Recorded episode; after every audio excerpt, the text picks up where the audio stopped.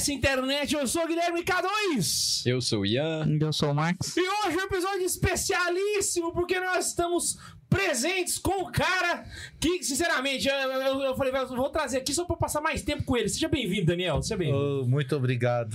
Muito obrigado pelo convite. A Santa Zoeira. Vamos Maravilha. zoar junto aqui. Cara, eu tô muito. ô, na moral, eu tô. Assim, eu tô, eu tô pra trazer o Daniel, deve ter o quê? Uns. um Dois ano. anos. Não, tem um ano, eu acho. É, que É que a gente convite. queria trazer, deve ter uns dois anos, né? Exato, exato. Porque a gente queria trazer antes de eu ter ido lá pela primeira vez. Aí eu fui, falei, vamos, vamos lá? Aí ele falou, vamos. Aí toda vez que eu ia lá, eu chegava falando, vamos lá, vamos, e não ia nunca. Falei, não, agora vamos resolver esse negócio, porque, cara, meu Graças Deus. a Deus deu certo. No momento certo. Sempre no tempo de Deus. Deus decide as coisas, É. né? Fiquei sabendo que parece-me que o pessoal do Madridela está ouvindo esse negócio nesse exato momento. Um abraço pra todo mundo que tá lá, incluindo os caroneiros presentes. Então, se tiver caroneiro aí, ó, dá, dá uma palma aí. Sacanagem. É, e se os clientes estão escutando também, muito obrigado por estar aí na Madre escutando esse podcast hoje. Maravilha. Olha, Que a- perigo, hein? Vou tomar cuidado aqui. Deus proteja. Vamos começar com a leitura de e-mails e hoje nós temos um e-mail especial, cara. Um e-mail diferente. Eu adoro esse tipo de e-mail que corrige o K2. Não, O não, melhor- o- o, primeiro não é, não é esse, não. Ah, Eu- não é não? É, Eu achei que era, porque eu acho que ele já tava se zoando, não tava? ah, me zoando? É, um e-mail muito especial. É, um muito especial por causa disso mesmo, exatamente. Então. leu do. Mas vamos leu começar pelo mais de boa, aí É, vamos depois. começar pelo- depois pau na máquina. Aí depois aí é o chicote no K2. Esse e-mail é anônimo, né? Leiam esse e-mail, por favor, anônimo, né? É, fala, jovens guris. Foi um- uma nova saudação pro Max Ou, aí. inclusive, esse Ah, cara aqui, o que, que ele fez? Ele mandou o e-mail e aí no- ele mandou um segundo e-mail pedindo pra não ler o nome. Irmão, você é muito corajoso, porque. Eu, O K2. Foi muita sorte eu ter A visto, tentação, né? Foi... Ah, não, mas a chance de eu não ver e passar batido. Já aconteceu isso. Já várias, no, no- por favor, Eu tá? acho que teve uma vez, só que tava no mesmo e-mail. Só que a gente começou a ler pela primeira vez ao vivo. Exato. Aí na segunda Aí parágrafo, parou, né? não leia meu nome. Tarde demais, né? Foi quando veio a ideia de colocar no título, né? Foi. Então bora lá. É, o anônimo colocou o seguinte: né? esse é o segundo e-mail que eu vos mando. O primeiro, por alguma razão, vocês até hoje não leram. Porque não mandou na quinta-feira, né? Então né? Exatamente. Sacanagem. Vocês são, vocês têm um coração mal, velho. Nesse primeiro e-mail havia comentado sobre o episódio 122, intitulado Vida de Casado, em que há também a presença de vossas digníssimas esposas. Que inclusive o pessoal reclama muito delas não voltarem aqui, né, velho? A gente tem que trazer elas de novo. Ah, é difícil, né? Tem que, tem que, ter- tem que deixar as crias, né? eu acho que elas enjoam da nossa cara feia, tá ligado? Aí quando a gente não, traz vai, elas. sai e tal, né? É. Vai você aí sozinha aí, deixa eu aqui em casa. Menos a Laísa, né? É, então vamos lá. Nele Tadinha. também havia dito que a esposa do Max é muito parecida com a agora afinada Rainha Elizabeth. claro, quando a Rainha Elizabeth era nova. Acho que Caraca. parece? Eu não lembro da Rainha Elizabeth nova, não. É, eu acho- Pra mim, ela sempre foi lembra? velha, acho Alguém tipo, lembra da Benjamin Elizabeth Button, nova? pois é. Nem, acho que nem tem Talvez como. só Jesus, né? pois bem, tratando propriamente sobre o e-mail que agora escrevo, digo-lhes que curti muito acompanhar a ida do K2, que é melhor que o K9, a Portugal por ocasião da Jornada Mundial da Juventude. Foi top mesmo. Inspirado nele, vou começar a guardar dinheiro de uma vez para a próxima, na Coreia do Sul. Ó, boa, boa. Sei que ainda é cedo, mas é o único jeito para quem não é tão abastado como o Max. Brincadeira. Não, vai, lê direito. lê direito. Ele colocou, sei que ainda é cedo, mas é o único jeito para quem não é tão abastado como o Ian. Brincadeira, né? Mala. mas realmente hei de guardar dinheiro para isso. E como observei, uma experiência única e enriquecedora. É, já Quantos gosto. anos ele tem? Não falou. Não falou. Ah. Cara, se passou Mas se ele dos gostou do 30, Vida de Casado, não faça também. isso. Aí ele colocou: já gosto muito do país, da Coreia, né? Não por causa do K-pop, como podem imaginar. Então tem mais de 30. Então, Enquanto descobri que, e quando descobri que ele sediaria a jornada, juntou-se à fome com a vontade de comer. Imagino que o meu eu ateu de 2016 pensaria ao me ver agora fazendo esses planos e lhes escrevendo agora. Desejo-lhes tudo de bom e adiciono. Os episódios com o meu mano Neiva são os melhores. Bye. olha lá, cara. Obrigado, Anônimo, pelo Abraço anônimo, Por que abraço. não leu o e-mail? Ele não falou nada demais. Mas ok. que ele é mano do Neiva. Então o Neiva pode ficar com raiva de ter citado ele. Ah, é. Agora, aí já era, velho, porque todo Eu lugar que a gente vai. alguma coisa a mais. Pois é. A gente tem, tem muito e-mail assim. Ele só de- falou, me inspirei e quero ir pra jornada, né? Tem muito testemunho legal. bacana que a gente Que bom, né? aqui. É, mas tá é um valendo. fruto, né? Vai pra jornada, lá vai levantar pra ser padre e Tá, finalmente... Coreia é um lugar top de se É. ter uma jornada mundial da Queremos- juventude. Um lugar assim. Tem K-pop e tal, né? Não, mas a é um igreja da Coreia é muito massa, velho. inesperado, tal. Eu contei Portugal, aqui mano. da, da, da é tradição que eles têm lá. Não. Na Coreia eles têm a tradição de falar que eles são católicos há tantas gerações. Então, por exemplo, se é católico, ele soa há sete gerações. Há que cinco gerações, saca? Porque eles pegam a, a- a questão da, da, da, da- da tradição familiar, é muito enraizada na cultura oriental, né? Então eles me- mesclam isso com a fé católica. Então eles têm, tipo assim, Mas uma... eu faço isso com as dívidas. Deve Uma- dar, Dez deve- gerações. deve dar um orgulho, assim, né? Pô. Exato, É. exato. Inclusive, um dos bispos que tá ajudando na organização, ele, tava, ele deu uma entrevista comentando que, tipo assim, ele é há tantas gerações, e na geração, nas gerações dele tem um mártir no meio, né? Nossa. Na. Caramba. Isso é incrível. E aí ele fala assim que ele sempre leva para as meditações dele que se um dia houver a, a- a necessidade de um martírio, ele precisa encarar isso como uma vocação familiar. Saca? Uma coisa que já tá no Porra. sangue dele. Nossa, velho. Pira. Isso aí são os coreanos, velho. Os caras é. Pira aí pros caras, Os de cara verdade. Do norte é assim também, né? mas com um diquinho de um ângulo lá. Ai, coitado dos caras. Pro outro lado, né? Pro outro lado. Olha, o segundo e-mail que a gente tem é, não foi bem um e-mail, foi uma mensagem de WhatsApp que eu recebi. e. e- Chama-se correção fraterna. Exatamente. eu acho que não era nem pra ler, tá ligado? Ah, eu acho que a pessoa que mandou vai ficar até brava comigo de eu estar lendo. Mas é porque são algumas correções com é só relação ao episódio foi o- passado. É só não falar que foi o Padre Fagner, então. É Exatamente. anônimo, né? Esse meio é Anônimo, O é. Padre Fagner mandou pra mim um áudio, falou assim, Guilherme, é o seguinte, cara, primeiro, gostei muito do episódio sobre o clero, vocês falaram muitos cargos e vocês, né, foi, bastante conteúdo. Entretanto, eh, teve algumas imprecisões, entende? Então eu tô mandando aqui uma- uma- um textinho só pra você poder ver, assim, o que, que é que precisa corrigir e tal. Eu falei, caraca, irmão, vou ler o negócio lá. Typing, typing, três horas typing. Oh, meu Deus, o que, que eu fiz? Ó, ele disse o seguinte, ó, é, é, não tá escrito aqui no e-mail, mas na mensagem ele falou, olha, não é um negócio de, assim, de tirar o episódio do ar, não é um problema grave, tá ligado? É, e, e- e ele nem tinha pedido pra eu ler, eu tô lendo porque eu quero, assim mesmo, porque eu acho que é mais honesto com os A caroneiros, gente tá ligado? mata a cobra e mostra o pau, né? Exatamente. Então é isso. Como a gente não tem a obrigação de saber tudo, também nós vai aqui ler aqui as correções pra galera saber. Pra mostrar que a gente falou muito mais coisa certa do que besteira. É, não, porque o episódio deu duas horas, né, irmão? A gente errou seis coisas. Poxa, tamo de parabéns. Passou de ano. Errou errado ou Passou de ano. divergiu um pouquinho? É, não, não. Não, teve coisas que, que foi É só coisa- uma é detalhe, imprecisão, é teve detalhe. coisa que foi desatualizado, eu dei informação desatualizada, que vocês vão ver, vocês vão Tu ver. mandou no grupo isso? Mandou. A, a primeira correção é Por pro que eu não Max. vi? Já? Olha lá, a Não, primeira já é sua. A já. primeira é que eh, você disse que padre casado é leigo também, porque é casado, né? Não, mas virou padre, né? E o padre falou que, na verdade, não é bem assim, porque ser casado não implica ser leigo necessariamente, tá? Normalmente sim, mas o clérigo casado deixa de ser leigo. Um fiel católico não pode ser leigo e clérigo ao mesmo tempo. Então são estados de vida diferentes e que se excluem mutuamente. Então, no caso, ele foi afastado de ordem, mas ele continua sendo um clérigo, ele não é um leigo. Por mais que ele se pareça com um leigo, viva como um leigo, ele continua sendo um clérigo, então ele não. Ele não vira Não é Mas igual tá RPG, falando- né? Que você pode ter as duas castas. Tu claro. falou, afastado, tu falou afastado, é alguém que saiu fora ou igual no Oriente que às vezes tem o padre Igual no casado? Oriente. Foi... É, não, porque pode ter também, né? Até na É igreja o romana tem. afastado eu já sabia que você não perde o clericato. Agora, o cara que casou foi nesse sentido que eu falei. Mas É. igual é, deve ser a mesma resposta, né? É porque assim, é, é possível ser padre, mesmo não afastado, tá? É possível ser padre da igreja romana mesmo e casado, que é o caso que a gente sempre traz Sim, aqui da Oriente. Inglaterra, né? Não, tem o Oriente também. Tem uns comentários no- nesse vídeo que o povo fala: ó, o pessoal do Oriente vocês não falaram dos casados. É, é porque lá. no caso do Oriente. Aí eu sou o pároco do hambúrguer. Eu queria aí, ó. Boa! Tá no boneco. Eu, no né? caso do Daniel, né, Paróquia da hamburgueria. Inclusive, vamos apresentar a esposa dele aqui. Dá, um- dá um, só um tchauzinho, Andressa. Que está... Acreditem, ela está aqui atrás aqui. Ela deu tchau. Ela...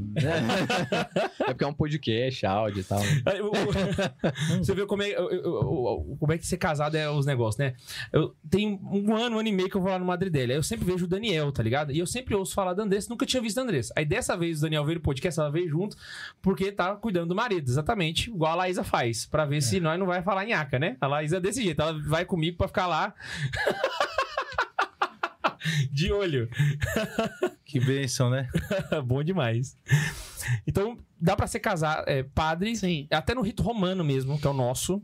e- Fazer mas é uma exceção, né? Beleza. Aí eu falei também que não existem ah, não existem mais o cargo de monsenhor só para clérigos que têm o cargo no Vaticano, né? Também tá uma informação errada, porque o Papa mudou a norma para ser nomeado monsenhor. Mas o os clérigos que não estão no Vaticano podem receber o título de monsenhor após os 65 anos de idade. Né? Então, existem muitos monsenhores no mundo, fora do Vaticano, e o Papa não aboliu, mas restringiu o título. Então, na verdade, foi só uma, um. Eu, não, eu fui impreciso ali, né? Nossa, eu falei você que não. Eu errei. Não existia mais, mas na verdade é que ele Nossa, restringiu. mas é uma coisa mas muito tá específica. né? pois é. Muito específica. É, Acabou de matar uma dúvida minha que eu tinha. e eu nunca lembrava de perguntar. Sério? Eu falava, da onde é o Monsenhor? O que, que é isso? Tipo, tem um padre, mas é, mas é Monsenhor. Tipo o Jonas Habib, né? Que eu falo, cara, que, que, que, por que ele é Monsenhor? O que, que é isso? Eu não sabia, não. O que, que é diferente, né? É, É. porque no caso ele é um título honorífico, né? É, É. Ele fez algum. Pro Monsenhor Jonas, ele fez a canção nova. Sim, ele não é um contribui- bispo, mas ele tem um diferencial, né? É, na verdade ele é um padre como qualquer outro, só que ele tem um título de honra por um grande feito na igreja, né? ah, Então, legal. Tipo, a canção nova é um mega feito, né? Então, Opa. aí a igreja reconheceu, no caso do Ben 16, que reconheceu. Prelado! Então vamos lá, ele falou do ordinariado militar. A gente falou, né, que o ordinariado militar tem prelados, né? Aí não é bem assim. O ordinariado militar tem capelães, padres. E o arcebispo do ordinariado, que é um bispo. Então tem os prelados dos ordinários territoriais, que podem ser padres ou bispos. E se ele é um bispo, ele tem um título de bispo prelado. É um, um título. Aí é o caso lá do específico. Pará, eu acho. Acredito que sim. É o do, do norte sim. lá. Ah, quarto, né? Então, met- metade pra frente. O ordinário, o ordinário que a gente falou, né? Então, tem clérigo que tem função de cabeça em uma circunscrição eclesiástica, né? Tipo, uma região, alguma coisa assim, né? Então, o bispo diocesano, o arcebispo metropolitano, o prelado de prelazia territorial e prelado de prelazia pessoal é, no caso, esses exemplos. Acho que eu- é isso que eu entendi, né? Uhum. Então é, é todo clérigo que tem uma função de cabeça na circunstância eclesiástica. É um ordinário, exatamente. Então aí ele não é um uma coisa específica, mas vários cargos que a gente, que a gente falou ali seriam ordinários. Bispo titular, né? Ah, não é a mesma coisa que bispo ordinário. Pois ele não é a cabeça da diocese. Os bispos titulares são bispos auxiliares das dioceses ou arquidioceses, ou são bispos que têm funções no Vaticano e não estão em dioceses fora do Vaticano. É um bispo que está fora do Vaticano, mas ele tem uma, uma diocese. Por exemplo, Dom Jorge, que foi secretário do Bento XVI, né? Ele é arcebispo titular.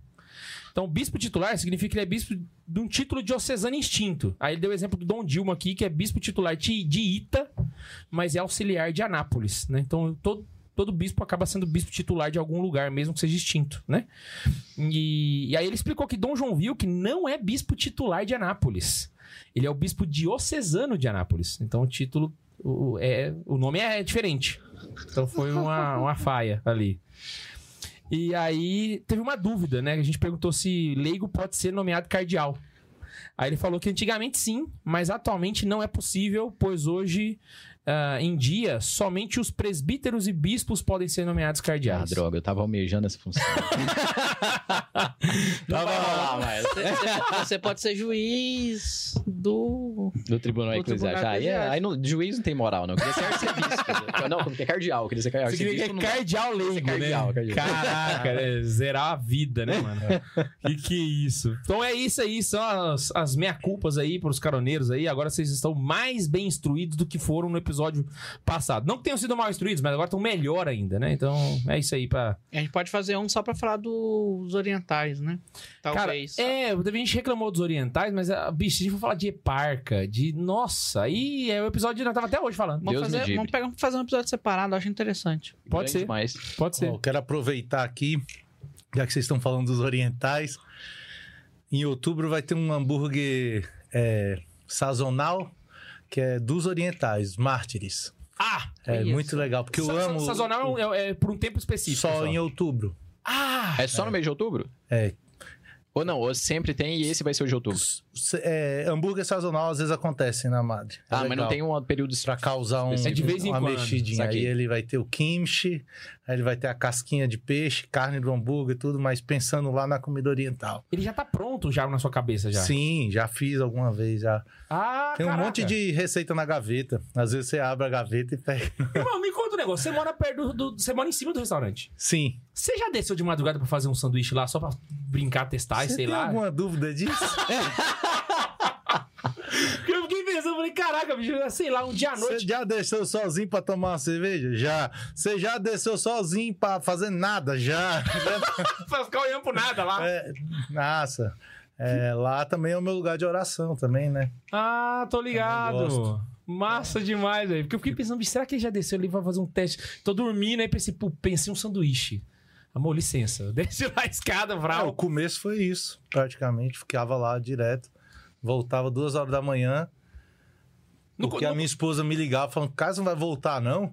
Eu, Casou com hambúrguer, é, né, eu mano? tô lá testando coisa, não sei o quê.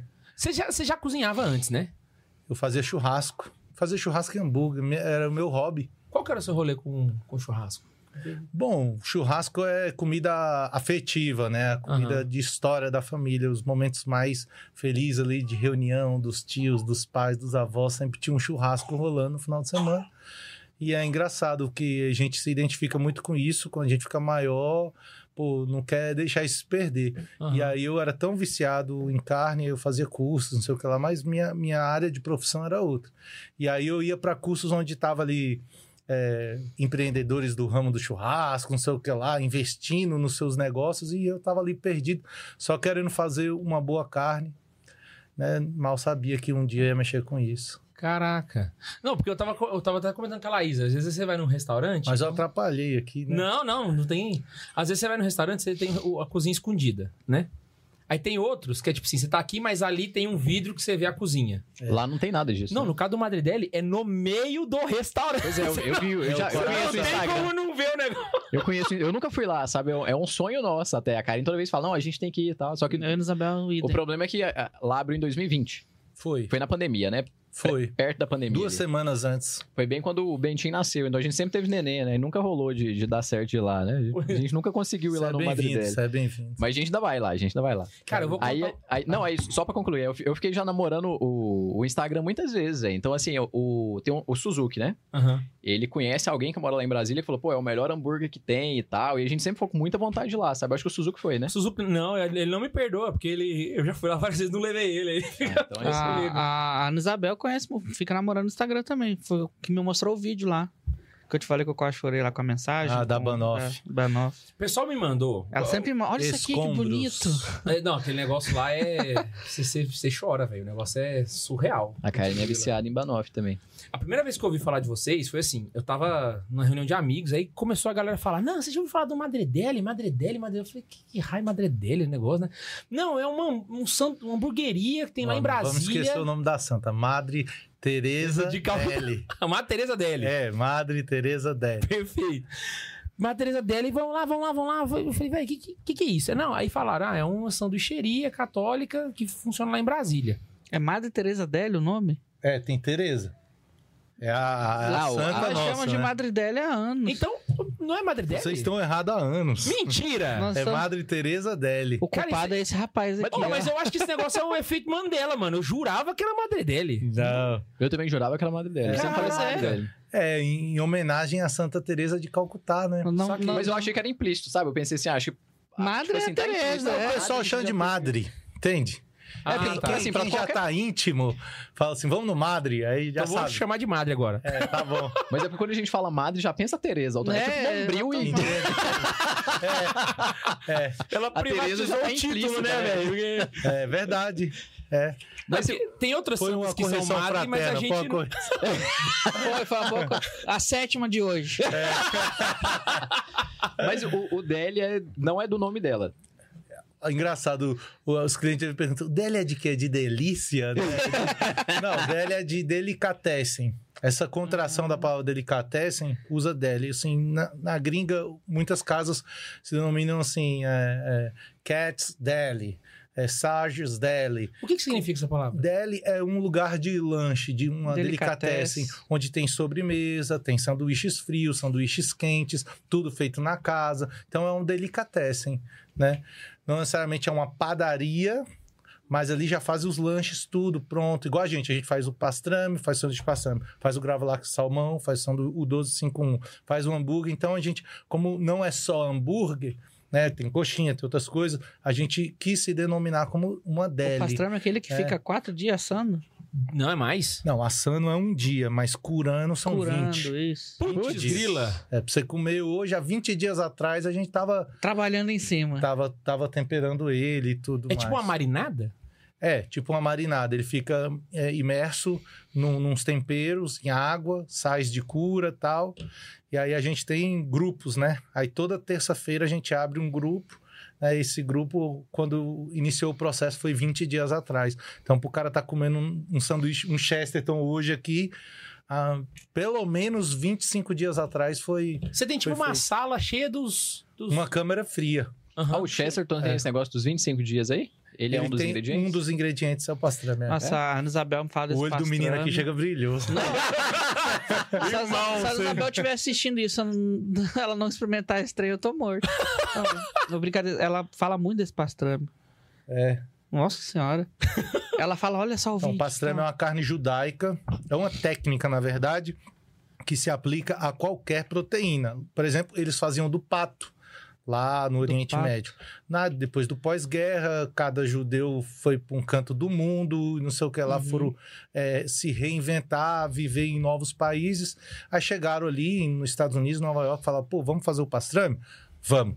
Então bora comprar o pato. Era a coisa mais cara do mundo. E os caras eram pobres, né, naquele começo. Então, meu filho, qual é a carne mais barata que tem aqui? Ó, a carne mais barata que tem aqui é o peito da vaca, peito bovino. Aí já, então, com essa mesmo. E aí virou uma tradição nos Estados Unidos fazer a técnica do pastrame, a pastrama, como eles falavam, com o peito bovino. Já não mais com o pato, Uhum. porque era muito caro. O pastrame é como se fosse. É, é igual o picles. É um, é um método que você pode aplicar para várias. Conservação. É um método de conservação, porque você abate o animal, você não tem geladeira naquela época. Hum. Você precisava conservar, porque senão apodreceria. Hoje em dia a gente usa só porque o sabor que agrega a carne. Mas Saquei. antigamente se- a- o pastrame foi criado para conservação da proteína, para que ela não estragasse. Não havia geladeira em casa. Né? Você abatia uma vaca, a família não comia, comia a vaca. Você tinha que conservar a carne. né? Aham. Então era imerso na gordura, ou era não sei o que lá, ou fazia um salame e também fazia o pastrame, fazia vários tipos de conserva. Caraca, mano. Olha, eu, eu- eu confesso que assim, eu, eu, sou muito viciado em bacon, tá ligado? E tem Bacon é bacon é uma conserva, muito parecido com pastrame. E agora na Mário tem uma coisa muito legal, Okay. porque é, de um lado da cozinha da família, alguém tava curando a carne, curando o pastrame, e do outro lado ali na outra pia, alguém tava curando a fruta, né? Que aí o nome não é pastrame, chama shrub. Né? E agora na Madre a gente também tem shrub, um shrub de abacaxi, que é uma cura do abacaxi, e a gente faz um refrigerante, refrigerante da casa, que a gente chamou de refrigeriums. Madre. É refrigério da, refrigério da, da alma. Da madre, da madre Teresa. É o, re- é o refri da casa é refrigerium. Caraca, velho. Pirei, velho. Pirei, eu tenho que ir lá. Próxima vez que vocês forem, vocês vão tomar. Nossa, mano, a vontade de voltar lá tá alta agora, viu? Putz, grilhão que eu fui lá mês retrasado. Mano, isso é legal porque o cara Não, é lá, apaixonado no que faz, mano. Isso é, É, uma é, diferença é verdade, enorme, verdade. mano. Não, o, o Padre François Nossa falou disso. Eu fui Senhora. lá na, na casa do Padre François uma vez, e aí a gente saiu pra almoçar, e a gente foi almoçar num lugar perto da casa dele. Ela, não, aqui é bom e tal, o pessoal cuida, aquela dali é a dona, agora você vai ver que ela vai passar aqui. Não deu um pouco tempo, ela passou lá e tal, tá tudo bem aí e tal. Aí ele falou assim, ó, e ela não vem aqui não é só porque eu tô aqui na mesa não, porque é padre, né? Tipo assim, ela dá atenção mesmo. É igual o rapaz, ela falou, é igual, é, o padre François, não lembro se ele falou seu nome, né? Ele falou, mas é igual o rapaz lá do, do, Madre, do Madre Teresa, daquele hambúrguer. Eu acho que lá é, lá é muito bom o hambúrguer, mas eu acho que a diferença é ele, sabe? porque ele, ele dá atenção e tal, a mesma coisa que, o- que o Max falou É, uma aí. das coisas que a gente. Já é pra gente falar as coisas da Madre? Já começou, não. na máquina, Ah, né? tempo. O K2 acho que atravessou, que a gente não vai falar da história, vai voltar. É igual aqueles É, que tá. vai. Não, não, é porque vai, assim, volta. a gente vai falar da história também, mas, tipo assim, não precisa ser na ordem, então. Acolhimento, acolhimento é um dos, dos nossos pilares, né? O acolhimento inspirado aí na casa da, da avó, na casa do parente, lá é a casa do pobre. A gente fala que é a hamburgueria mais pobre do mundo. Então, o pilar é acolher, né? Acolher Como é que foi na última missa que o padre falou? Está na última página do nosso cardápio. Cara, o padre estava celebrando a missa no dia da, da Santa Madre Teresa de Calcutá, 5 de setembro agora. Aí teve uma hora que o padre... Celebrando lá. Celebrando lá. Ah. No dia da festa teve a missa. Aí, só para pessoal, só para os funcionários que quiseram participar, né? Aí, cara, no meio da homilia, assim, parece que o padre parou de falar o que tava falando. E aí ele falou assim, tipo, nessa hora assim, e eu concentrei, parece que eu tava disperso. Eu falei assim, nossa, foi muita inspiração de Deus, assim, o padre. Deu um ponto final no que ele tá falando, ele falou assim: essa casa é sobre, antes de tudo, acolher, as pessoas se sentirem amadas e comida em terceiro lugar. Primeiro, acolher. Né? E a nossa evangelização, por mais que seja sutil, leve, não tão forte, não tão impositiva assim, é a, é a, é a evangelização da acolhida, né? Uhum. É, hoje, em especial, como eu estava falando, eu vim para cá com uma calça nova, com um sapato novo, porque um assunto que tem é, permeado todos os nossos diálogos ali hoje é sobre hospitalidade na Madre. Porque falou, será que tem como evangelizar com a hospitalidade, com um sorriso no rosto? Madre Teresa falava que a paz no mundo começa com um sorriso, né? E, e, o, e aí, bom, digitando um monte de coisa, escrevendo um monte de coisa assim, caramba, como é essa história de evangelizar com a acolhida? Aí me veio um insight que eu falei, putz, tava na cara. O, o pai das misericórdias, o pai do filho pródigo. Quantas pessoas vão na madre e há muitos anos não pisam numa igreja, mas pisam numa hamburgueria, né, que fala de Deus, né, que tem ali imagens de santos, que toca uma música gregoriana. E a gente gostaria de ser esse pai da misericórdia, que dá um abraço, que não pergunta. O filho, ele vai voltando cheio de desculpas, né? Ele ensaiando um, uma, uma fala pro pai: pai, pequei contra Deus, saiu contra ti, já não sou merecedor de ser chamado do teu filho. Olha, não preciso me tratar mais como filho, me trata como um empregado e tá tudo certo. Eu só quero voltar pra casa do pai. Aí o pai, meu irmão, cala sua boca, me dá um abraço, eu te amo. Rapaz, pega um tênis pra esse bicho aqui novo, uma calça. E eu vim aqui também marcando é, esse momento vindo com a calça nova, com tênis novo, para mostrar assim também que todo dia é um dia de recomeçar, sempre, né? Sempre. Sempre dá para pegar um retorno. Né? Errei a cidade de Deus. Ó, errei, passei, passei na BR. Pega um retorno. Todo dia é, pode se pegar um retorno. Essa é a mensagem mais linda do mundo, né? Há muitas pessoas se punem, se fazem mal, porque um dia fez uma cagada, porque um dia cometeu algo muito grave, porque faz anos que não fala com um familiar. E aí parece que deixa isso, leva isso pro caixão, não. Volta, volta, Putz, pega o retorno. Nunca tinha pensado por esse lado. A, a confissão é um retorno. É. Você, você falhou, assim, é como se fosse um retorno na, na- na estrada mesmo, sabe? Tipo, putz, errei o caminho. É. Tá ligado? Você vai lá, volta de novo. Caramba, pirei. Pega um Muito- retorno. Não era pra ter vindo por aqui. Quantas vezes É. for necessário.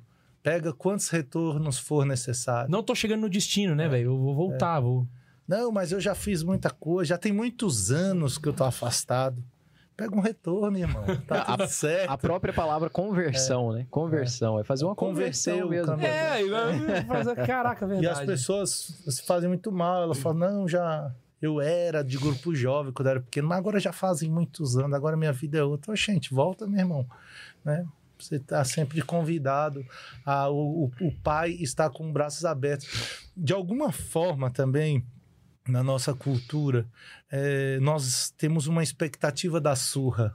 Nós temos uma expectativa de que Deus está com um cinto na mão, eh, pra, pronto para nos dar uma bela de uma surra, né? E esse é o desenho mais lindo que Jesus fez de, é, de tentando explicar quem é o pai, né? Falando, olha, o pai, ele te vê antes, você voltando, você nem viu ainda, ele te viu ali no alpendre, saiu correndo e te deu um abraço todo sujo, todo mijado, todo velho da rua, da vida promíscua que estava e fala: Vem, meu filho, volta, volta, vamos fazer uma festa hoje, pode assar carne. E aí, né, aparece o outro irmão que fala assim: Poxa, meu pai nunca assou uma carne para mim. Ele falou: Meu filho, tudo que eu tenho aqui é sempre foi seu. da onde você botou na cabeça, né? Quantas pessoas também, quando voltam pessoas para a igreja, né? Tá imaturo, tá, ficou na igreja a vida toda. Quando volta uma pessoa que estava afastada, é, julga, né? Não, gente, vamos acolher. A Madre é sobre acolher quem quer voltar. Isso foi uma coisa que chamou minha atenção. Porque, assim, ah, voltando no que, eu, eu tava contando lá, eu, quando falaram que era uma sanduicheria, eu pensei, ó, cabeça. Falei, velho, vai ser um pessoal de uma paróquia. E aí eles estão arrecadando dinheiro É um pra, pra ir pra um, pra um, sei lá, pra, Pra jogada jornada. mundial. aí estão fazendo sanduíche. Aí eu pensei que, você, que eu... Aí vamos, vamos, fiquem combinando de ir, combinando de ir. Aí teve um dia que tava com o Pato François, falei, vamos. Eu descobri que a gente não sabia também como é que era, o Pato também não sabia. Falei, bora. Irmão, Que legal. Irmão, foi um negócio assim, foi, foi, foi, um, foi, foi um tapa na cara até o final, tá ligado? Tipo assim, na hora que eu cheguei, eu falei, caraca, o negócio é. É uma hamburgueria? Não, mas não é uma hamburgueria, irmão. É a hamburgueria, tá ligado? Eu falei, véi, que. que... E, e uma coisa que eu achei interessante é que assim, você você percebe que é católico. É explicitamente católico, tá na cara o tempo todo, não é um negócio assim, não, não é. Não, Escondido, né? não é nas entrelinhas. Tá lá, você chega lá, tem um São José Maria Escrivá na entrada. Você tem uma, uma Tereza na cara, tem um catecismo da igreja em cima da bancada, sabe? é um negócio, assim, escancarado, irmão. E todo mundo vai lá. Não só católicos, sabe? Eu falei, mano, o que que tá acontecendo aqui, cara? O que que, o que, que eu tô Muito vendo? engraçado. Já vários. é, muitas pessoas vão é, só pelo hambúrguer, muitas pessoas vão só porque a gente tematizou, e muitas pessoas vão pelas duas coisas, né? E. Mas de alguma forma tudo engloba ali a fé, um bom hambúrguer. é, daqui a pouco eu explico. Mas é muito interessante quando a gente vê testemunho de pessoas que não comungam da nossa mesma fé, assim. Uma vez tinha um grupo de jovem é, protestante numa mesa cheia lá, uma mesa muito feliz. E aí eles falaram assim: "Ah, Você que é o dono? Eu falei: É, da minha família aqui. Aí foi então. Gostaria de dizer para vocês que a gente ama vir aqui. Eu falei: Oh, que bênção. Aí ele falou assim: Por que vocês não têm é, vergonha de falar do nosso Senhor, né? Vocês não têm vergonha de falar de Jesus e a gente ama quem não tem vergonha de falar do nosso Senhor. Falou, oh, que alegria. Aí eles sempre estão indo lá, né? muitos é, pastores, é, líderes de outras religiões gostam de ir lá, né? Porque por isso, por, por a gente não ter vergonha de ser nós, né? Uhum. de alguma forma parece, ó, quando a gente foi abrir a matriz dele, e eu expliquei para uns amigos ou outro, parente ou outro, eu falei o que ia ser, né? Aí algumas pessoas falaram assim, então, Daniel, querendo ajudar, né? Fala assim, então, se eu fosse você, eu misturava, né? Uma coisa é a tua vida particular, uma coisa é a tua fé, outra coisa é um comércio, cara. Sabe, você vai um comércio é para todo tipo de pessoa. Aí eu falei assim, "Ué, mas Deus é para todo tipo de pessoa, né? Deus é para todos, né? Não, mas pô, pode ser que afaste muitas pessoas. Aí eu penso que pode ser que tem pessoas que deixam de ir lá por a gente ter a liberdade de ser nós mesmos, Uhum. mas foi uma fórmula mágica, cara. Quantas pessoas vão porque a gente anuncia? Quanto mais a gente fala de Deus, mais aquela casa tá lotada. É isso, cara. E é uma coisa que eu tinha comentado com o padre, porque quando você tá lá, você fala assim, velho, esse pensamento dos seus parentes, eles, ele não, não, não sai. Você chega lá, você fala assim, velho, teria tudo para as pessoas, tipo assim, evangélicas não irem, ou para ateus não irem, tipo, então, tipo, e é o contrário, velho. O negócio tá lotado todo dia. Eu falei, meu, meu Deus. Madre Teresa de Calcutá, durante os seus 20 anos escondida ali na Índia, ela cuidou só de hindu e muçulmano. Os mesmos que as enforcavam eram os, os, os avózinhos, os aleijados dessas famílias hindus e muçulmanas. Ela não cuidava de católico. Ela não cuidava de, de, de evangélico, nem tem lá na Índia. Ela cuidava de muçulmanos e hindus. Olha que coisa mais bonita. E nós estamos ali na hamburgueria, oferecendo uma comida feita com todo carinho, com ingrediente de qualidade, para todos. Disposto a acolher todo mundo. É, né? disposto a acolher todo mundo. Dá uma aula de ecumenismo aí. Tem que chamar ele no sino da sinodalidade. Né? Cara, na. eu- Tem muita história, tem muita história interessante nesse ponto assim de ecumênico que é muito interessante. Você Não, falando. você falando do- do- dos. Foi mal, interromper. Pode ir, mas pode ir, pode ir. Mas você falando do- dos pastores, do pessoal do grupo de jovens aí, cara, que massa, velho. Tipo assim, até, até os meninos lá do, do grupo de jovens protestantes. Pô, o que os caras falaram, velho, faz todo sentido, velho. Pô, o Papa Francisco fala disso, né? Assim, ao invés de a gente ficar querendo é, converter os outros, convencendo-os é, no discurso, assim, pelas coisas que a gente acha que a gente tá certo, vamos começar pelo ponto comum? Uhum. Vamos começar de cima aqui? A gente adora Jesus, é o mesmo. A gente adora o mesmo Deus aqui, né?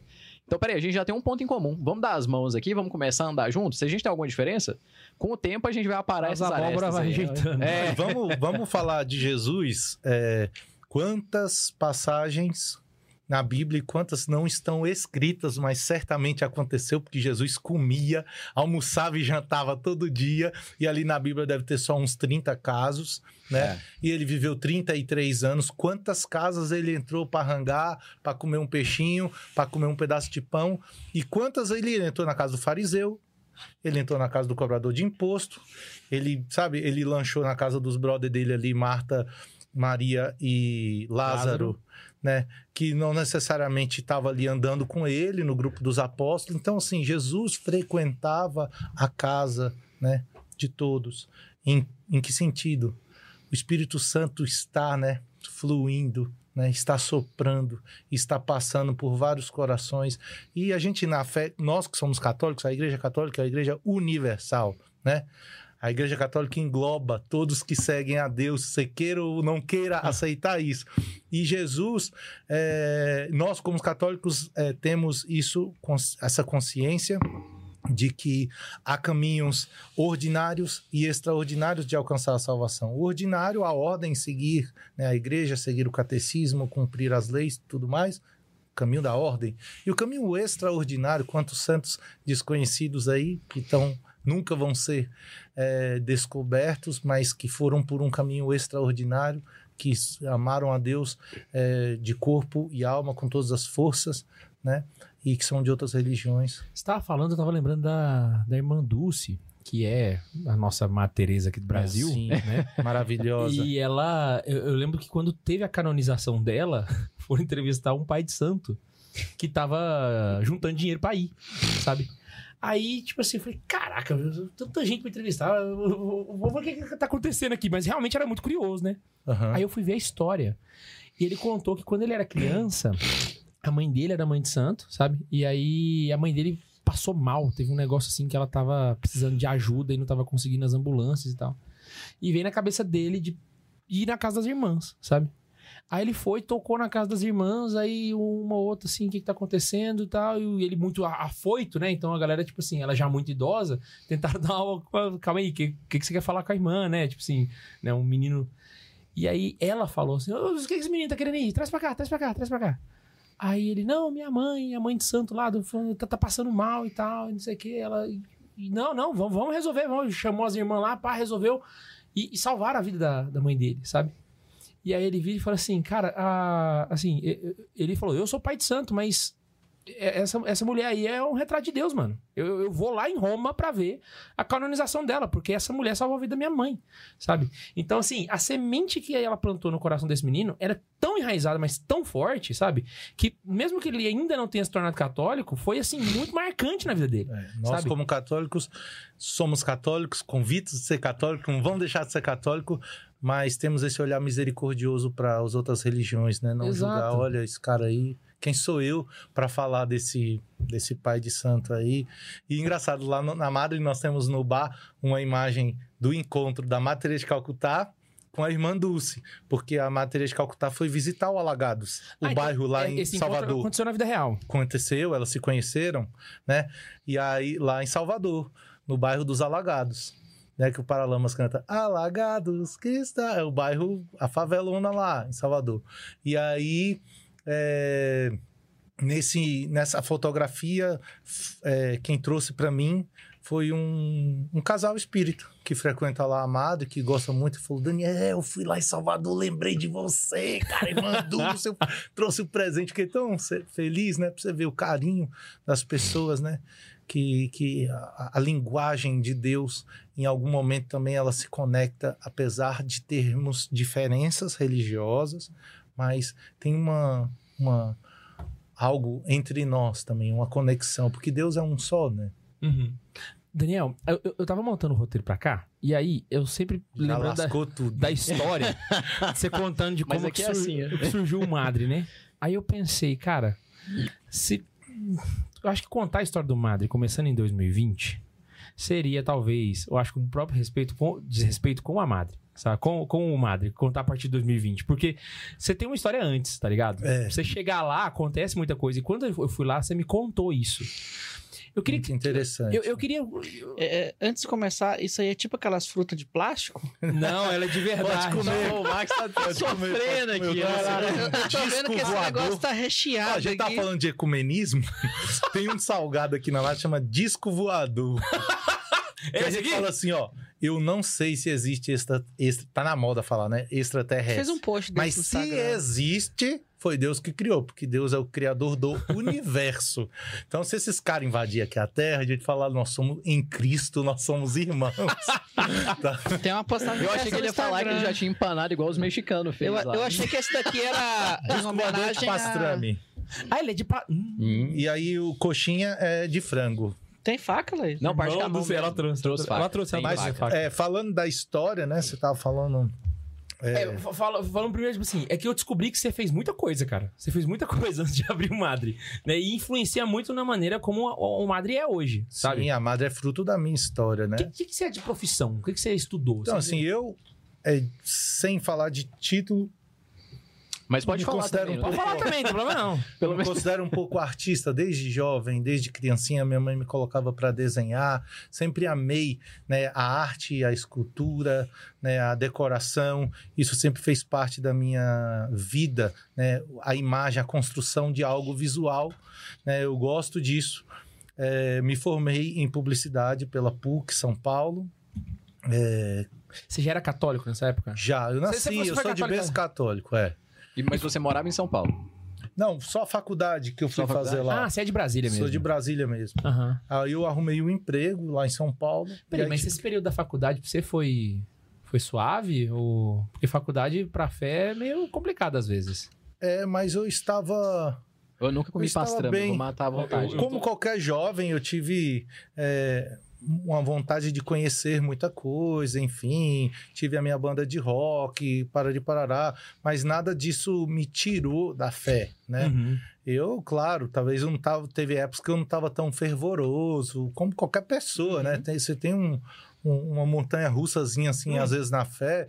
Às vezes você tá lá em cima, às vezes você tá lá embaixo, enfim. Nossa, só só para esse negócio é maravilhoso, irmão. Meu Deus. Que alegria, que Eu alegria. Nós estamos ele felizes. O começou disco, a falar. disco voador tá fazendo sucesso, cara. É muito bom, cara, pelo amor de Deus. Continua. Mas enfim, resumindo, a faculdade, eu sei que é, tira muitos jovens também, muitas vezes, né? Da, da fé, desconstrói alguma coisa na cabeça das pessoas. Mas eu estava já engajado na igreja, eu te- cantei em banda da igreja, música também sempre esteve, esteve vinculado com a minha história, tanto que música você quanto toca? arte. Não, eu cantava. Hum. né? Apesar de tocar violão mal e porcamente, mas toda a banda eu, eu era para ir para cantar. Mas a tua banda foi da igreja? Já ou você teve uma banda antes? Eu não... Eu tive uma banda de De igreja e uma banda de hardcore também. Hardcore, não era só É, rock qualquer, é, era rock era- Eu ia perguntar o que, que era que ele tocava, então agora tá respondido. É, rock Na Brasília Só é pra a terra do uma rock, referência né? aí pra gente Cuspia sangue, moleque. Brasília é terra das, uma das, das, da uma De das ro- do maiores rock, bandas, é. né? Que já Mas, existiam. mas só pra eu entender isso que você tocava, é tipo um Raimundos da vida, um negócio... É, o Raimundos é um hardcore. Uhum. Dead Fish é um hardcore. CPM Dead Fish é 22, mais pop, mas é um hardcore. Uhum. Era uma inspiração, é por aí que a gente tocava. Saquei. Pronto, mas é, me formei em publicidade, trabalhei 17 anos como diretor de arte e propaganda. Então, no basta- meio desse caminho, eu me formei também em outra faculdade, me formei em design de moda. Tive uma marca Você é formado em designer Também. de moda? Caraca, que Ah, então, assim, bacana. até mesmo na área da publicidade você trabalha como designer, que é a direção de arte, mais ou menos, é, é... é.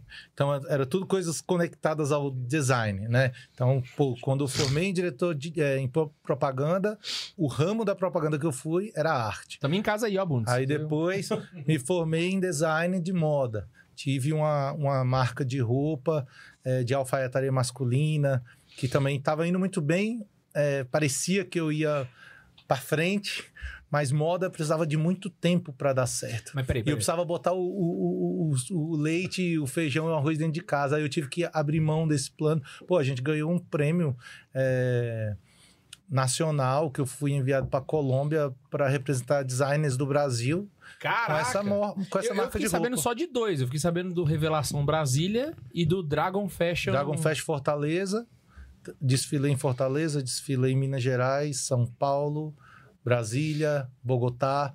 Era uma marca de roupa bem fashion mesmo. Não era um negócio assim. Era um negócio, um rolezão sério mesmo. Era pô. muito sério.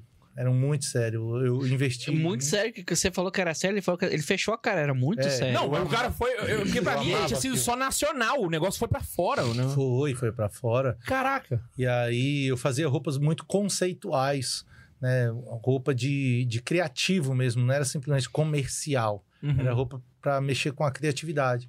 Só que aí, beleza, aí voltei para publicidade Que porque talvez são precisava- roupas que as pessoas talvez não comprariam numa loja, mas numa exposição, Sim, pessoal. é pra tendência, né? desfile, pra é, gerar tendência. Eu tava bem no- na pegada do criativo, que é Aham. a parte mais legal né, da moda. Você monta uma, uma, uma marca de, de roupa, faz um desfile e no final na Arara é uma camiseta branca, né? Que você vai lá na Osprey e compra, né?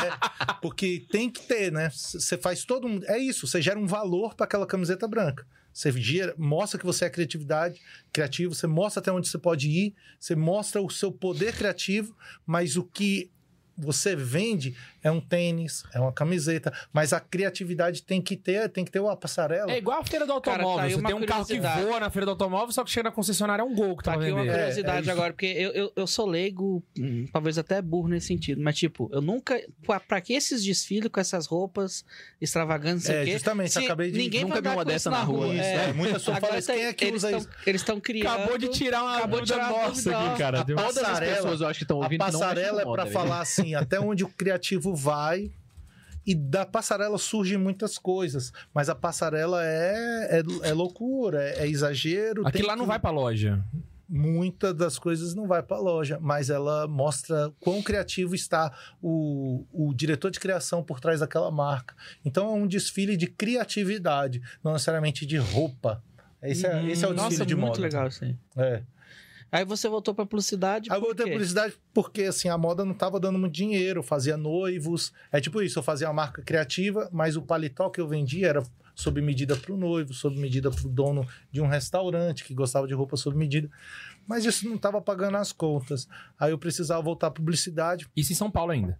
Não, eu já estava em Brasília. Uhum. Aí eu, bom, eu estava sendo um bom diretor de arte, é, com toda humildade falando, né? Eu era um diretor de arte é, que ganhava bem na cidade. Não, né? do jeito que você fala aí, você se entregava em todo o trabalho que você teve. Sim. Era- Corpo e alma. Eu tava vendo que você trabalhou com marca grande. Você trabalhou com o Santander, trabalhou com o Banco do Brasil. Tinha, é, atendia grandes contas mesmo assim, é, governo federal, mas é, e aí isso dava dinheiro, né? Tipo, era férias na Disney, férias em Nova York, né? Levando a família toda, ganhava bem, mas comecei a pingar de empresa em empresa.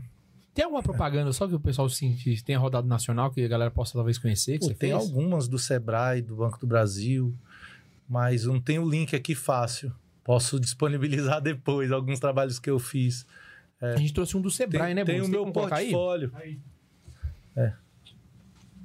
Deixa eu ver aí. Tem uma do Sebrae? Tem, tem um cartaz do Sebrae que eu vi. Três cartazes Caralho. O cara te investigou tá mesmo, me hein, velho? surpreendendo aqui, velho. Não, mano, eu isso? fui. Essa aí eu participei. Olha o Flávio aí. ó. Um lugar na máquina da Cielo. Papai chegou. Ele te mata. E agora? Como vai ser? Corocar na máquina da Cielo. Promoção compra premiada Orocar Caraca. e Cielo. Você pode ganhar mil reais na hora e concorre a 100 mil. Lojista também pode ganhar. Como vai ser? passou aqui agora meus amigos que eu trabalhei.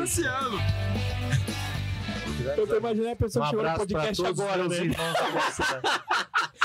Eles não nos patrocinaram, Alguém chegou no infelizmente. podcast e cara, estão vendendo propaganda agora, né? É. O que, que você fez nessa, nessa propaganda? O que, que é você Não. ali? Então, normalmente a criação da publicidade, ou ela é em dupla, ou às vezes é um grupo, igual nós estamos nessa mesa aqui. Aí, galera, chegou um job aqui na nossa mesa, a gente tem que fazer um- uma propaganda aí por Ocar. É, o o Brasil está precisando vender muito cartão de crédito aí no Brasil inteiro. Vamos chegar no conceito.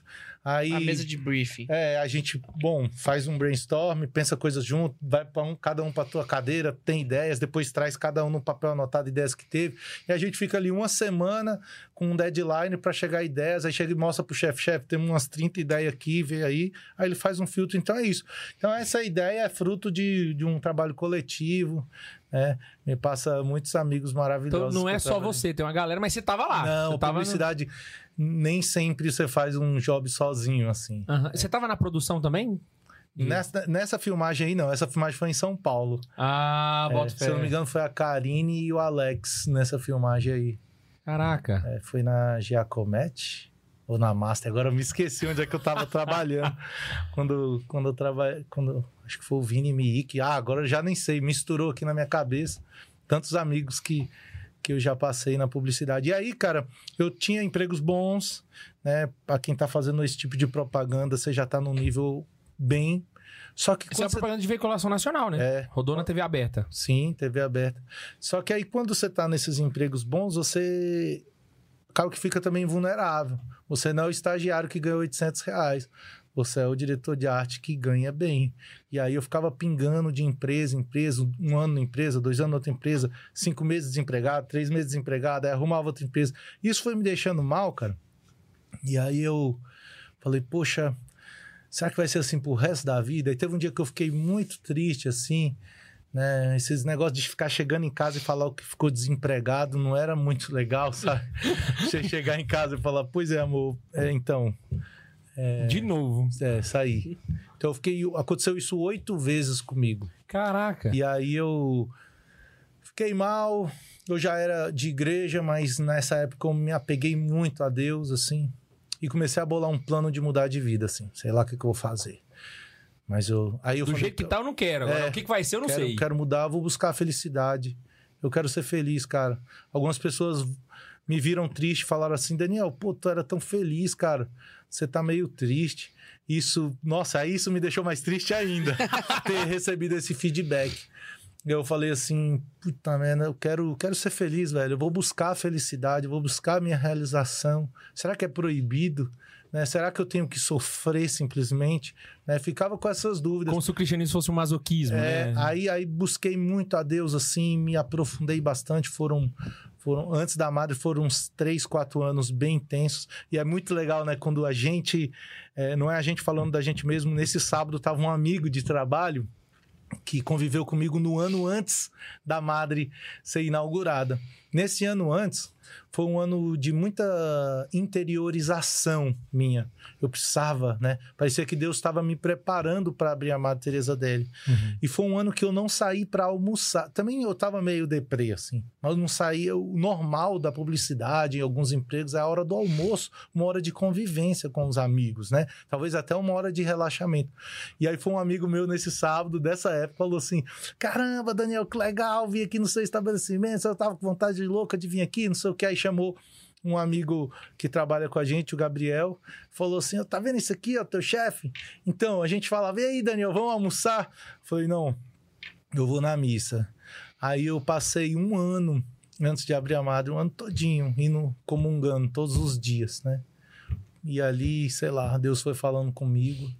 Aí eu tive muitas dúvidas, mas também muitas certezas ali, ali no sacrário. Depois da missa, acabava a missa, eu ainda ficava ali mais uma meia hora. E aí, dali, num diálogo com Deus, que foram nove diálogos, eu tenho eles né, gravados, eu tenho eles escritos, que eu ficava conversando com Deus por WhatsApp, né?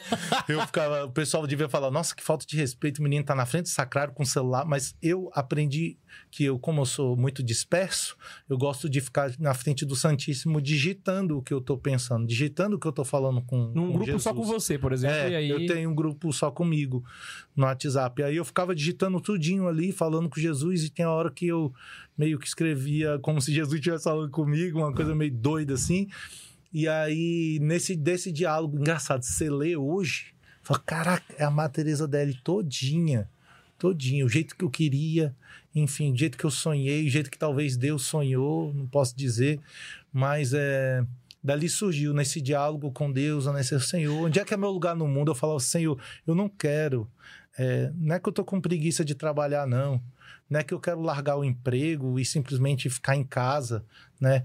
Eu quero trabalhar, eu quero suar. Eu sou um pai de família, eu já tinha cinco filhos naquela época. Eu quero trabalhar muito, mas eu só não quero isso aqui. Senhor, que o Senhor me ajuda aí. Aí veio essa inspiração. Vou vender hambúrguer. Aí minha esposa, num primeiro momento, não apoiou. Porque. É, e A cara era- dela lá. e era e foi a sabedoria, a sabedoria da mulher, a mulher sábia, né, constrói um lar, né? E ela pegou e falou assim: "Cara, gente, você tá trabalhando há 17 anos com isso, a gente é sustentado nesse ramo, Você tem repente um portfólio invejável, É, vamos ser sinceros. Sim, a- o mercado, se você perde o emprego, daqui um pouco o mercado te contrata de novo. Que história é essa de vender hambúrguer, sabe?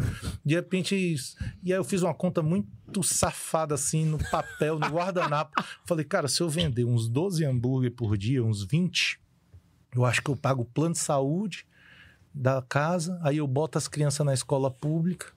Mas eu sou, vou ser feliz pra caramba, meu irmão. Eu vou vender um hambúrguer com um sorriso no De- rosto. deixa eu te interromper, porque você vai começar a entrar na história da Madre, e quando você entrar, eu não quero te interromper, mano. Eu Legal. tenho que fazer uma pergunta, e eu, tenho, eu, tô, eu tô lembrando que eu não chamei o Bundes ainda no, no programa, cara. Já são nove horas. Entra Nossa. aí. É porque é o seguinte, eu, eu- eu- é uma dúvida pessoal, que até hoje eu, eu, eu- eu queria ouvir de você. Tá. Qual que é o seu rolê? Você é do Charabadai? Você é trad? Você é o quê? Que que, dentro da igreja, onde é que você tá? Porque Então. você chega no mato, você não, você não consegue definir, entendeu? É. da mamãe. Caraca, esse bicho aqui é tradicionalista ou ele, Ele é cara ser da da renovação? Então, assim, não- não- não- a minha- Ele é tudo, ele é tudo. é, então, a minha mãe, é, que, digamos, foi o braço forte, a fé ali dentro de casa, ela sempre foi mais carismática. Uhum. Minha mãe tinha aquele grupo de terço do bairro, e aí isso não é muito carismático, isso é aquele católico quase da roça, né? Aquele É. católico tradicionalzinho. É a- Mas não é tradicionalista, não é o cara é, violento que todo mundo tá errado, só quem, quem consegue sa- sair da igreja é certo. Não, Não é era chato, isso. né?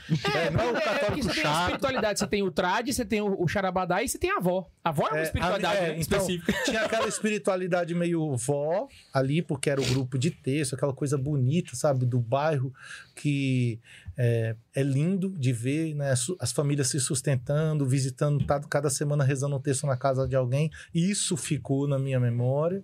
Minha mãe também era uma mulher muito de fé, de eu, eu via ela rezando na cama, né? Sei lá.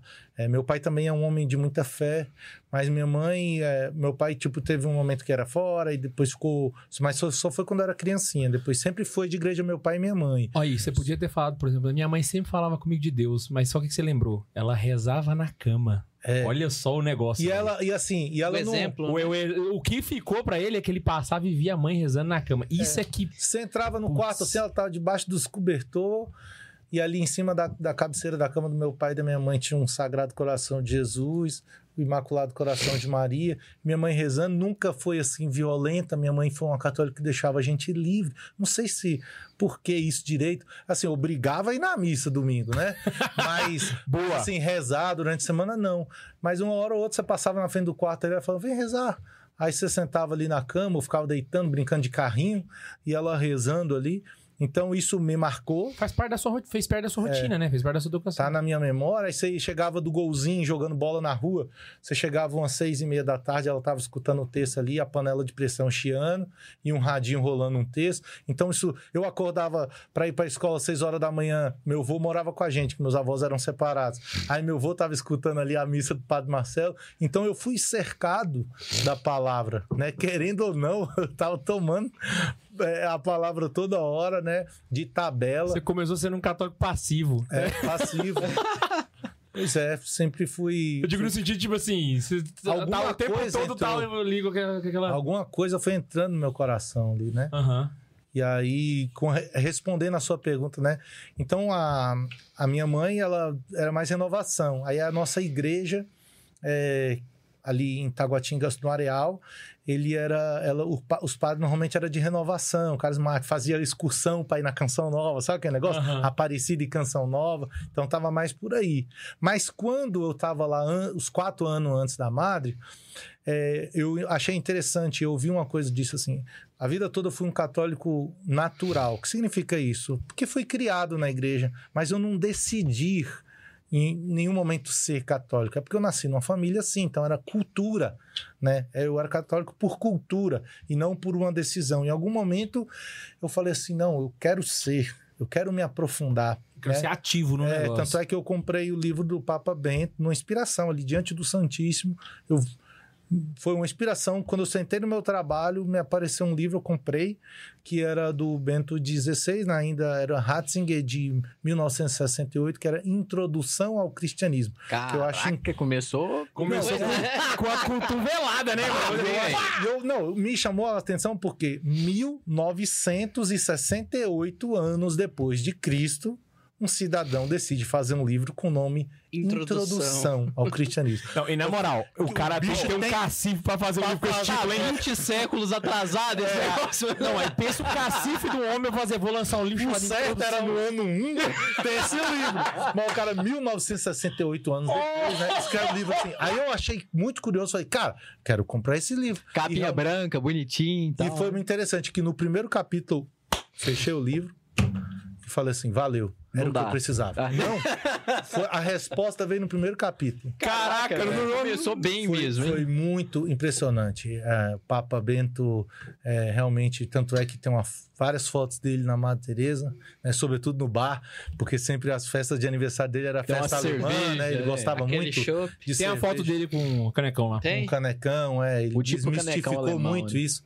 Aqui no Brasil, é, bebida alcoólica sempre está vinculado à, à farra, né? Ou à destruição da É. vida, né? Mas nem sempre na história da humanidade foi assim. Na Alemanha, a cerveja é como se fosse um chá. Até hoje, né? É, cultural. né?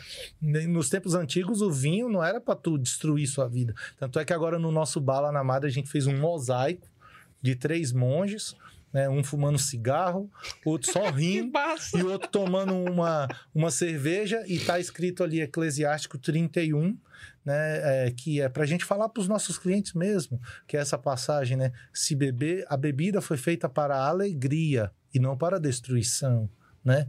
Se beberes moderadamente, será sóbrio. Se beberes moderadamente, será feliz. Né? Isso está em Eclesiástico 31. É, Caraca, o homem que Caraca, bebe... velho. Essa Essa aí, aí, vou pintar de amarelinho na Bíblia. Passar um marca-texto ali, ó, né? E isso foi um. Quem me lembrou dessa passagem muito engraçado, né? Foi meu filho, um dia que eu tava na publicidade, trabalhando muito, estressado. é, E foi um dia que eu decidi encher a cara. Eu falei, hoje eu vou dormir. Hoje eu vou dormir bêbado. Mamado. Pra, pra esquecer com Pra apagar, tanta né? raiva Pra que eu, dormir. Afogar as mágoas. é, eu tava muito estressado porque me obrigaram a trabalhar na hora da missa, né? Na hora, na hora que eu ia estar com a minha família. E, e aí eu fiquei muito estressado com aquilo, cara. Aí eu falei assim, meu irmão, agora eu vou lascar também quando acabar esse serviço aqui, bicho. Aí, aí a minha esposa falou assim, ô, não fica bravo, não sei o que lá. A gente fica aqui com vocês, a gente vê a missa online, não sei o que lá. Botou as crianças do meu lado, parari, parará. E as crianças, para meio que aquietar elas, a gente botou elas para desenhar, que eles gostam muito de ficar rabiscando. Aí no final da história do desenho, o Bento trouxe assim um negócio que eu falei: caramba, uma criança não faz isso. Era para os bichos estar desenhando um solzinho, uma casinha, um cachorro. O moleque pegou, abriu a Bíblia e copiou Eclesiástico 31 numa folha. Do nada. Do nada. Eclesiástico 31 e trouxe que papai fiz pra você. Aí eu li, chorei que nem um condenado. Rapaz, Deus falou com você, mano. É, os, filhos- os filhos Errou com você, né? É, Não bateu porque não deu. e aí estava ali, é, o vinho bebido sobramente a alegria do homem, né? Mas o homem que bebe o vinho em excesso destrói a sua própria vida. Cara, então assim, Porra. ah, só- só- voltando um pouco mais ao fundo, então você é de todo mundo. Você... Ah, tá. Ah, não, não, não Eu acabei que não entendi que ele é católico natural. Não, É. quando eu, eu, eu li a introdução ao cristianismo, aí depois eu, fa- eu falei, eu vi muitos católicos tradicionais, comecei a gostar daqueles Instagrams católicos violentos, é, super é, fortes, assim, isso me encantou. Esse é, defender É a o doutrina. movimento pendular, né? Você tá de um defender a e outro. doutrina, assim, com, com muita força, isso me encantou. Virou um cruzadinho. Eu falei, caraca, é, virei um católico violento. Chato. né? Aí eu falei, vou é, me escravizar a Nossa Senhora, vou me consagrar a Nossa Senhora, porque também tinha muito, eles também têm essa coisa. Salve, Maria. Aí minha mãe pegou e falou assim, Esse, é- esse é o lado bom, esse é o lado bom. é, ué, meu filho, minha mãe falou, como é que você tá, o que que você tá fazendo aí? Eu falei, não, tô me consagrando a Nossa Senhora, mãe. Ela falou assim, meu, Você já é, meu filho, você foi consagrado no seu batismo? Eu foi mesmo, mãe? Fui. Você foi batizado no dia 12 de outubro, dia de Nossa Senhora Aparecida. Aí eu falei, mãe, mas, mas, mas é bom, né? A gente sabe da consagração à Nossa Senhora. Eu falei, não, mas eu vou me consagrar de novo, mãe. Agora com as minhas próprias forças, com a minha decisão, né? Aí eu quis. E foi muito bonito, teve muitas coisas boas. Mas eu me tornei um católico um pouco insuportável. Eu vi que eu tava sendo chato pra cacete. Ah, faz parte, faz É, parte. Todo mundo é jovem eu, um dia. eu vi, é, eu vi que eu tava. É, uma coisa meio de jovem, bobão, sabe? E aí eu comecei a ver que esses Instagrams é, católico muito violento, eles mais fomentam o ódio do que fomentam o amor, assim. Caraca, mano. E aí eu comecei a, a, a me Anota afastar. Você- Corrige alguma vírgula? Não, nenhuma. Eu Nenhuma. assino embaixo. Aí eu, aí eu peguei e, e falei, poxa, isso aí não, não, não é legal, assim. Foi, me ensinou muita coisa. E aí eu desconstruí um pouquinho. Enfim, mas tô, tô aí, de boa. Então, literalmente, o Marcos estava certo. Você é da mamãe. Você duas vezes. Consagrou uma vez a ela, agora Ele é consagrou do. Rasta, velho. A pulseira aí. Eu ta- eu tava lembrando. Então, aqui de um lado tem a, a corrente A é, de cadeia. São Luís Maria Grignon de Montfort, a cadeia dos escravos de Nossa Senhora, é a sócia da Madre Teresa Deli. A gente fala assim, Madre Teresa de Calcutá que não se mete a besta. É só uma homenagem a ela, mas essa loja ela é da Virgem Maria, né?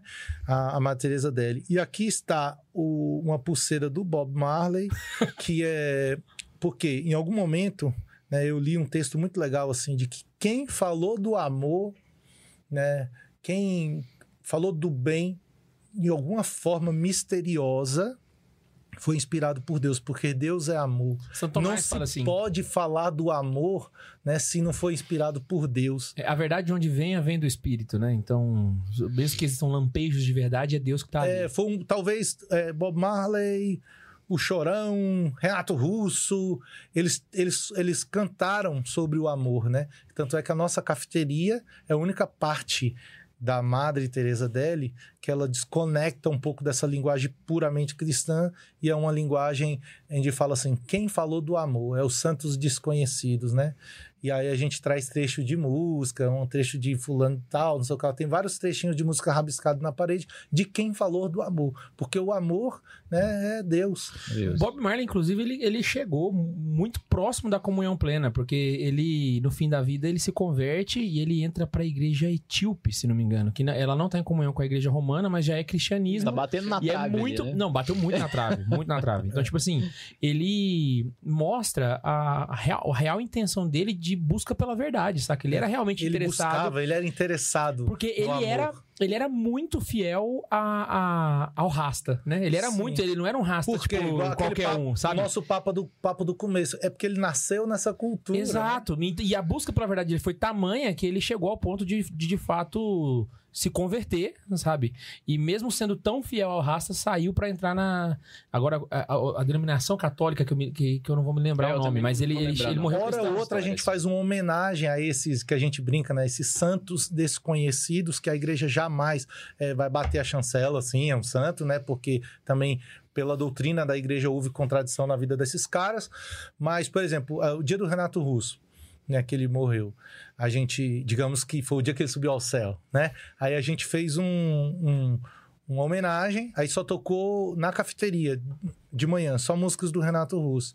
Aí foi muito feliz que a mãe do Renato Russo depois mandou uma mensagem Mentira! agredi- Mentira, agradecendo pelo que a gente fez e aí nos deu uma, uma notícia, falou, olha, Renato é, se confessou e comungou no leito de morte. Eu falei, uau. Essa eu não sabia, A irmão. mãe velho. dele mandou essa mensagem pra nós. Manda um salve pro João de Santo Cristo, né? Muito legal, né? cara? Pirei, velho. Não sabia disso, Eu tava impressionado que tinha cafeteria. Agora com essa informação aí.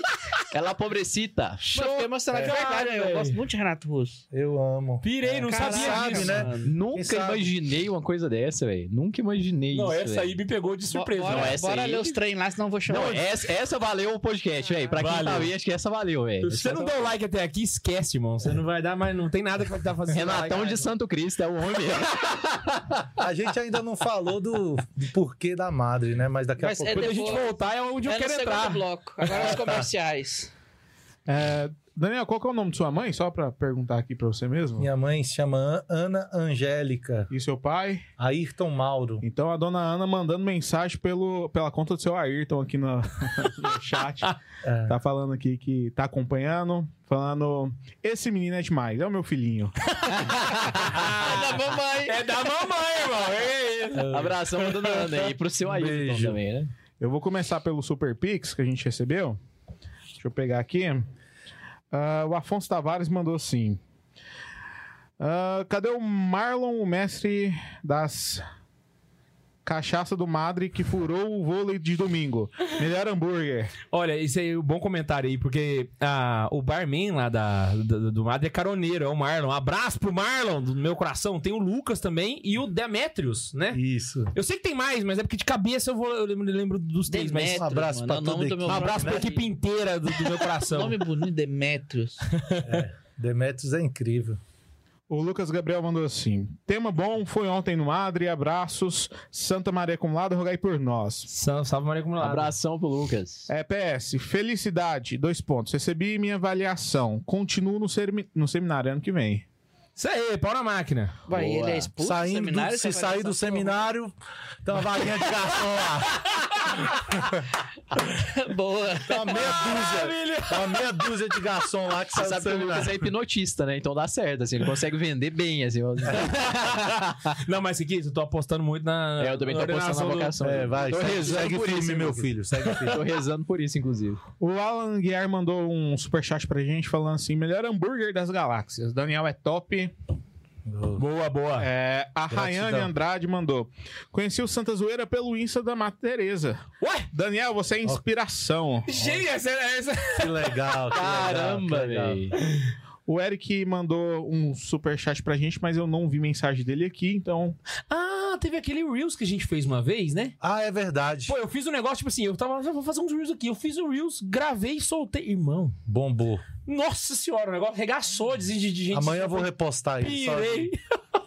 A Ana Fontenelle Olha, Ana Fontenelle. mandou assim: sábado estarei lá no Madre Teresa Deli, pela primeira vez depois de muito tentar e dar com os burros na água. E a bicha ainda vai no sábado, que é o dia mais cheio. Ei, Chega cedo, pelo amor de Deus. Faz a reserva. Pô, inclusive, velho, só queria falar, não, mas sexta-feira teve gente querendo fazer é, contratação aqui, vender você pro, pro outro podcast católico e contratar na Fontenelle no lugar. Falaram que ia colocar na Fontenelle no lugar do Ian. Falei, gente, vai vender o Ian pra onde? Tipo, no barco? Oi, sexta não deu pra eu vir, hein, velho. Olha, se, se o Nobar quiser fazer uma proposta de contratação do Ian, o passe dele tá disponível. O Max eu só vendo pro Traditalk. Tá? Não, faz tempo que eu não escuto eles, mano. Ô, brincadeira, viu, mano? Pelo amor de Deus. É bem-vinda a Ana, inclusive, né? Ela completou assim: dessa vez vai, com fé em Deus. Fui para a Europa e não conseguia ir ali em Taguatinga. Acontece. É, o Suzuki. Ó! Suzuki mandou aqui assim: é, Eu não perdoo o Cachu. Toda vez dá errado que vamos a Brasília acontece algo, alguma coisa e não vamos. Pergunte ao mestre qual o estilo de churrasco ele mais gosta de fazer e de amor. Eu não sei o que, que, é, que, que o tipo aí é, Ah, censurou agora. Eu não sei Ô, é. Suzuki, manda pro. Pro WhatsApp. Eu acho que ele tem, ele tem seu WhatsApp, né, Bundes? Manda Não, pro meu meu não. aqui. Manda pro meu. Manda pro Ian, Suzuki, o que que foi essa palavra que o tipo aí censurou pra gente poder saber. O Suzuki, ele manja muito churrasco. É, eu ia falar, o Suzuki é churrasqueiro. Então, ele perguntou o estilo, é, tipo assim, de Então, eu me expert pra expert. aprofundei em várias técnicas de churrasco. É, eu gosto da parrilha mesmo, a parrilha argentina, que é igual a gente faz o nosso hambúrguer, aí consegue fazer um assado de tira, você consegue fazer uma entranha, que são cortes que eu amo. Eu gosto desse churrasco assim da brasa pertinho da carne, a grelha, sabe, a 5 centímetros da brasa. Caraca. É um churrasco que eu amo, mas é, é ruim essa pergunta, porque um American Barbecue, que é uma carne defumada, tem um momento para ela. Eu sei fazer também. O nosso pastrame é Esse técnica de American Barbecue. É aquele que você Pit smoke. Qual que é que você Não, a- a- o Amer- carne? Não, o pastrame, é, o tempero você injeta. Mas o American Barbecue não necessariamente tem que injetar algum tempero na carne. Você pode fazer só com sal em cima da, da carne, tá tudo certo. Que é, o, é tipo o bafo do Brasil, assim, né? Eu que nos Estados Unidos é uma, é uma, Churrasqueiros. uma fumaça que fica comprimida dentro de um cilindro, ela sai pouco, tem uma caixa de, de lenha do lado e a carne vai defumando e assando. Isso se, se chamaria o American Barbecue, que eu gosto também. Mas como não falar do fogo de chão, né? Nossa, esse do, é do- bom, hein? do- do- do Rio Grande do Sul, ali da Argentina, eu amo fogo de chão, né? Véi, eu tenho que Tudo fazer, isso. eu tenho que fazer esse comentário, mano. Fogo tipo, char top. véi, Tem um último, Daniel- tem um último, tem um último. eu, eu vou, eu, vou, eu vou puxar pra você, mas só porque eu tenho que fazer esse comentário. O cara vende hambúrguer, mano. Olha o nível de detalhamento. E Isso aí que tinha que ser referência. pro Católico que trabalha é assim, irmão, sabe? Eu acho que católico tinha que ser, tipo, o que, que você faz? Ah, eu dou injeção de vacina, tá ligado? Eu- só que você tem que saber o tudo, mano. O negócio, os caras têm que ser bons, sabe? O católico tem que ser bom naquilo que ele faz, sabe? É uma, É. é uma forma de demonstrar amor, sabe? É isso mesmo. Tá ligado? Trabalho é uma É oração, o testemunho que você pode dar. Exatamente, velho. É o. Putz, vai lá, Bundes. Só pra falar antes do último, é, Dona Ana, né? É. Ela falou que tá acompanhando e agradeceu ao, ao carinho de todos vocês. Um abraço pra dona Ana, sua querida. E a Ana, a Ana Fontenelle mandou outra aqui falando assim: Minha irmã Clara falou que esse cara, o Daniel, parece muito aquelas pessoas que vendem arte na, arte, arte na praia. Ele tem uma vibe, mano, tão calma. Daí, tão- eu, daí, daí eu. André, ele, ele tá, Minha esposa e minha equipe que me. ele tá enganando bem? Ele tá enganando bem? Não, eu sou muito sério, assim. Eu amo, claro, a- as pessoas que, que a gente acolhe, acolhe com um sorriso, como a madre pediu, mas é para organizar a loja, para chegar nos processos, para as coisas darem certo, é, nós temos que ter seriedade, né? Então eu trabalho também, eu levo muito a sério o que eu faço. Então é, é normal no trabalho interno eu ver também um Daniel sério. Eu gosto. Né? Madre Teresa também era assim. Madre Teresa era uma mulher de difícil convivência, né? Porque ela era workaholic. Né? As meninas queriam dormir no convento e ela, bora! Acordava quatro horas da manhã. Então, uma mulher que não parava. E, e isso é difícil conviver com um workaholic. Eu, eu acho que independente do ramo, cara, sempre que alguém atinge excelência, a gente escuta que aquela pessoa talvez era difícil de lidar, tá ligado? Uhum. Você escuta isso, tipo assim, não só no meio católico, mas o Steve Jobs era assim, sabe? Então, tipo assim, quando o cara atinge uma excelência, você percebe que o cara ali era, sabe? Não no sentido de ser de uma grosseria gratuita, mas, tipo assim, porque tem que levar a sério mesmo, tem que ser um negócio, tipo, sabe? É, não é por violência, não é só por Não é aquela cozinha francesa que o povo grita e joga prato. É, não é o Gordon Ramsay, não é, é. o rolê. é o- Não, é, não chega a isso, não chega a violência, mas chega a ser muito sério. Boto fé. Não, mas isso é normal. Aí o ela, fato de ser calmo entre a gente já é, é o que eu falo, que é, que é massa. Porque todo mundo tem que ser sério no trabalho. Exato. Né? aí ela só complementou e falou assim: é, ele vende, mas ele vende a arte dele ali em Taguatinga. boa, A Madre Teresa dele é sobre arte, né? Nós temos mosaico, nós temos pintura é, a fresco em parede, o próprio ambiente, nós temos uma, uma cortina feita por um artesã, nós temos o, o espaço em si, nós temos uma parede que, que parece que foi feita por um, um arte de rua que foi a madre, o rosto da Madre Teresa é feito todo de porrada na parede, de quebradinhos. É ali a- perto do, da, da, da churrasqueira. chapa, é. Então, toda a nossa empresa é sobre arte. né? Do lado Ah. de fora tem uma arte do Daniel Toys, que é um artista da nossa cidade muito famoso no mundo, né? Que a Coca-Cola pagou para ele fazer uma Madre Teresa lá no- na frente. Ela, ela, ele e outros é, parceiros do mundo do grafite. É isso aí mesmo que você entendeu, tá? A Coca-Cola chamou o cara. o nível do. Ah, tem também a paróquia do hambúrguer, aquela, par- aquela parede atrás ali. Se não me engano, tá- foi até um, um colaborador seu que, que fez, não foi? Sim, é, quem pintou a Santa Ceia foi o Bruno. Massa demais. É. Tem mais aí, Bundes? Por enquanto são só esses. O Suzuki mandou aqui, então, só pra, só pra concluir. Ele perguntou qual que ele gosta de fazer e qual que ele gosta de comer. Comer foi a palavra censurada. Ah. Ele perguntou se você faz também o brisket de longa cocção. Não Sim. faço ideia do que que é isso. É, o, o nosso pastrame é um brisket, né? O nosso pastrame é o, é o brisket, é o peito bovino, né? Então Ah, o leva falou no 12 começo, horas então. para ser É a carne feito. mais barata que tinha. É, isso, na, naquela época dos judeus. Aí, como é a tradição, hoje quem faz pastrame no mundo gosta de fazer assim como os judeus faziam Essa carne que a gente acabou de morder aqui, que você falou, é a carne mais barata que tinha pros caras poder fazer. naquela época. E eles transformam nisso? É. Meu senhor, o que, que é isso? Canoniza o né? pastrame, gente. É? Pela mãe do guarda. Pois é, mas a que eu ah, gosto de comer, acho que é a que eu mais gosto, é o churrasco mesmo. Depende do momento também, É. né? Porque é difícil comer todo, todo final de semana um churrasco de chão, um negócio que dá um trampo Nossa, pra dá fazer. trabalho, né? Dá É, mas eu tem vou- coisa melhor que você comer uma costela de churrasco de chão? Eu Nossa. amo. Se eu pudesse, eu comia todo dia. A maior coisa que tenta pegar os tijolinhos, fazer um quadradinho assim, taca o carvão e faz os espetinhos do Ah, churrasco. isso é lindo, cara. Isso é lindo. Fiz na casa do Gabriel até Martins uma uma lágrima quando eu vejo um pai de família que, depois de um final de semana cansativo, não tem uma churrasqueira em casa, mas faz uma churrasqueira de tijolo e pega um espetinho e faz ali, às vezes, uma Ferrei salsicha. A boca tá Eu passei na frente de uma casa um dia muito simples e, os- e o pai tava fazendo churrasco de salsicha. Eu achei a cena mais linda da vida ali. Ganhei o dia, aquele dia, as crianças brincando na frente de casa e churrasco era de salsicha. Cara. Coisa Caraca. linda. Coisa linda. A gente parou de falar, você tava no projeto. Você É, começando papel o de pão, ra- ra- É. rascunhando o negócio. Só que disso aí, pra descer pra loja e rebentar a loja lá, tem um rolê, né? É que você, acho que ele também começou a falar da Madre Teresa, né? A gente não falou Sim, ainda da sim, Madre sim. Teresa. Pois é, eu estava numa. uma- a minha conversa com a madre começou, não tinha nenhum devoto na família, não. Eu estava num emprego, rezando ali nessas horas de almoço, que eu sempre fazia. É, ficava, encontrava uma igreja mais próxima daquele trabalho e gostava de ler, gostava de ir na missa. Estava lendo, comprei um livro da madre. Obrigado. Eu tava, comprei um livro da madre e aí na orelha do livro, cara, tinha uma frase assim. é, e eu lembro que eu e minha esposa, porque a igreja nos ensinou, nós estávamos em crise, em crise psicológica, sofrendo, indo no trabalho a pulso, porque não tinha que sustentar a casa, mas eu não queria mais ir, mas tinha que ir. Nem sempre tem que trabalhar, trabalhar tem que ser a coisa mais prazerosa do mundo. Tem épocas que você só tem que ir lá para a horta, meu irmão, e planta. né? Eu tinha que ir trabalhar. Né? Tava legal ou tava chato, eu tinha que trabalhar. E aí aprendemos com a igreja que em épocas de crise esmola, né? E sobretudo em épocas de crise financeira, esmola. Ué, mas eu tô sem dinheiro, vou dar esmola? É, essa, é- essa é uma arma que a igreja nos dá. Vende o violão, né? Vende o tênis.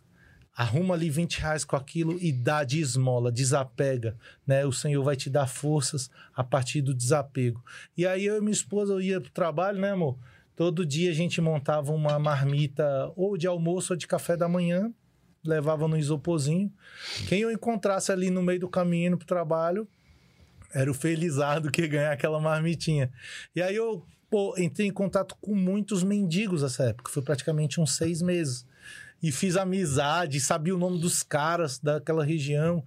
E não sei o que, que deu em mim, cara. Só sei que eu tava brother dos mendigos. Fiquei uns seis meses assim, muito íntimo. Sabia mesmo. Alguns eu sentava, conhecia a história, sabia, descobria por que, que saiu de casa, por que, que não volta, você tem filho, né? Várias histórias assim, né? E aí é, apareceu um, um, um livro da Madre que estava escrito assim, na orelha do livro: Senhor, sorrirei para a tua face, sorrirei para a tua face escondida nos pobres até o fim da minha vida. Porque o nosso Senhor está sacramentado na Eucaristia? Está. Mas o Senhor também, para a Madre Teresa, ela dizia que está escondido nos pobres. Madre Teresa, assim como reverenciava o Santíssimo Sacramento, quando ela passava na frente de um pobre, ela reverenciava né, a pessoa ali do outro ali como um gesto de um filho de Deus, né? E aí aquilo me chamou a atenção porque eu sabia que Madre Teresa também estava escura. O nosso, o teto da Madre é preto. Ela está, o Santos dizem que o Santos viveu uma noite escura, né? Nós, réis mortais, é depressão mesmo, né? É, mas ela, ela tava ali numa noite escura tal. E, e mesmo assim, é porque ela passou 20 anos cara, sem sentir nada. Ela cuidava dos pobres, os pobres agradecia, as crianças abraçavam ela, ela não sentia um arrepio, ela simplesmente ia, fazia a vontade de Deus, mas ela não tinha, não sentia muitas emoções. Ela, ela recebeu é, uma graça especial de estar realmente na cruz, né?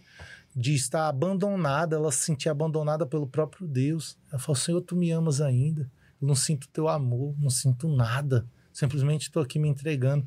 Então ela tinha essa secura, ela tinha essa noite escura, ela vivia um abandono do próprio Deus, um silêncio de Deus por muitos anos, né? E aí ela, mesmo com esse silêncio de Deus, ela soltar a frase sorrirei. Tu vê as fotos da matriz, ela tá dando um sorriso. Mas era para o outro, era para o outro, porque dentro havia um sofrimento, dentro havia uma história, dentro havia um abandono. Né? é muito interessante a gente viver pelo outro. Uhum. Né? E uma coisa que você falou que é interessante, a teologia dessa frase, né? A, o amor de Madre Teresa pelos pobres não parava no pobre, tá ligado? Porque ela estava buscando o Cristo que está no pobre. Isso é caridade, sabe? Se você, se o, se o amor que você tem pelo pobre para no pobre, é filantropia, é filantropia né? tá ligado?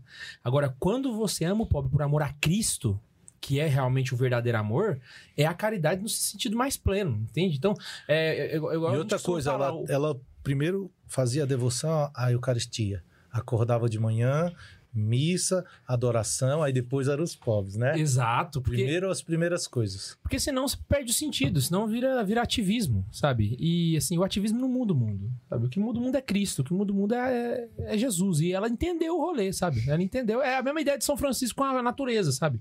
Não era a natureza pela natureza. Ah, isso sabe? aí é maravilhoso. Não é era naturalista. É, Jesus não era um ecologista. Ele, São Francisco, ele via na natureza o Cristo, sabe? Na sua criação. Olha que coisa. Isso aqui é o. Alcançou um nível muito alto, e né? E além, né? É um negócio muito mais rico. De é negócio... adorar a Deus olhando uma árvore e falando, Senhor, como são belas suas criaturas.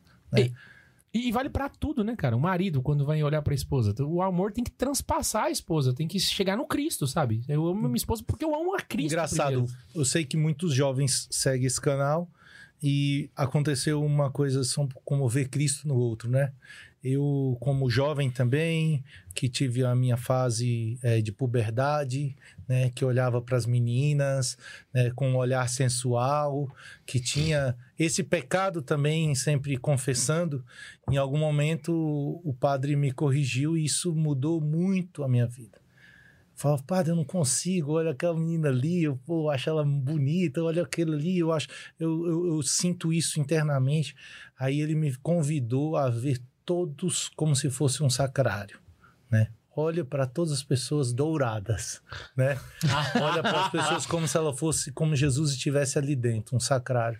Isso mudou muito, porque você respeita, né? Você não olha como um objeto sexual o outro, você olha como um filho de Deus, você olha como um sacrário. E eu gosto muito de citar isso, porque isso mexeu comigo, né? Quantas pessoas já olham para o outro e pensam né, na sexualidade. Não, ali tem um filho de Deus.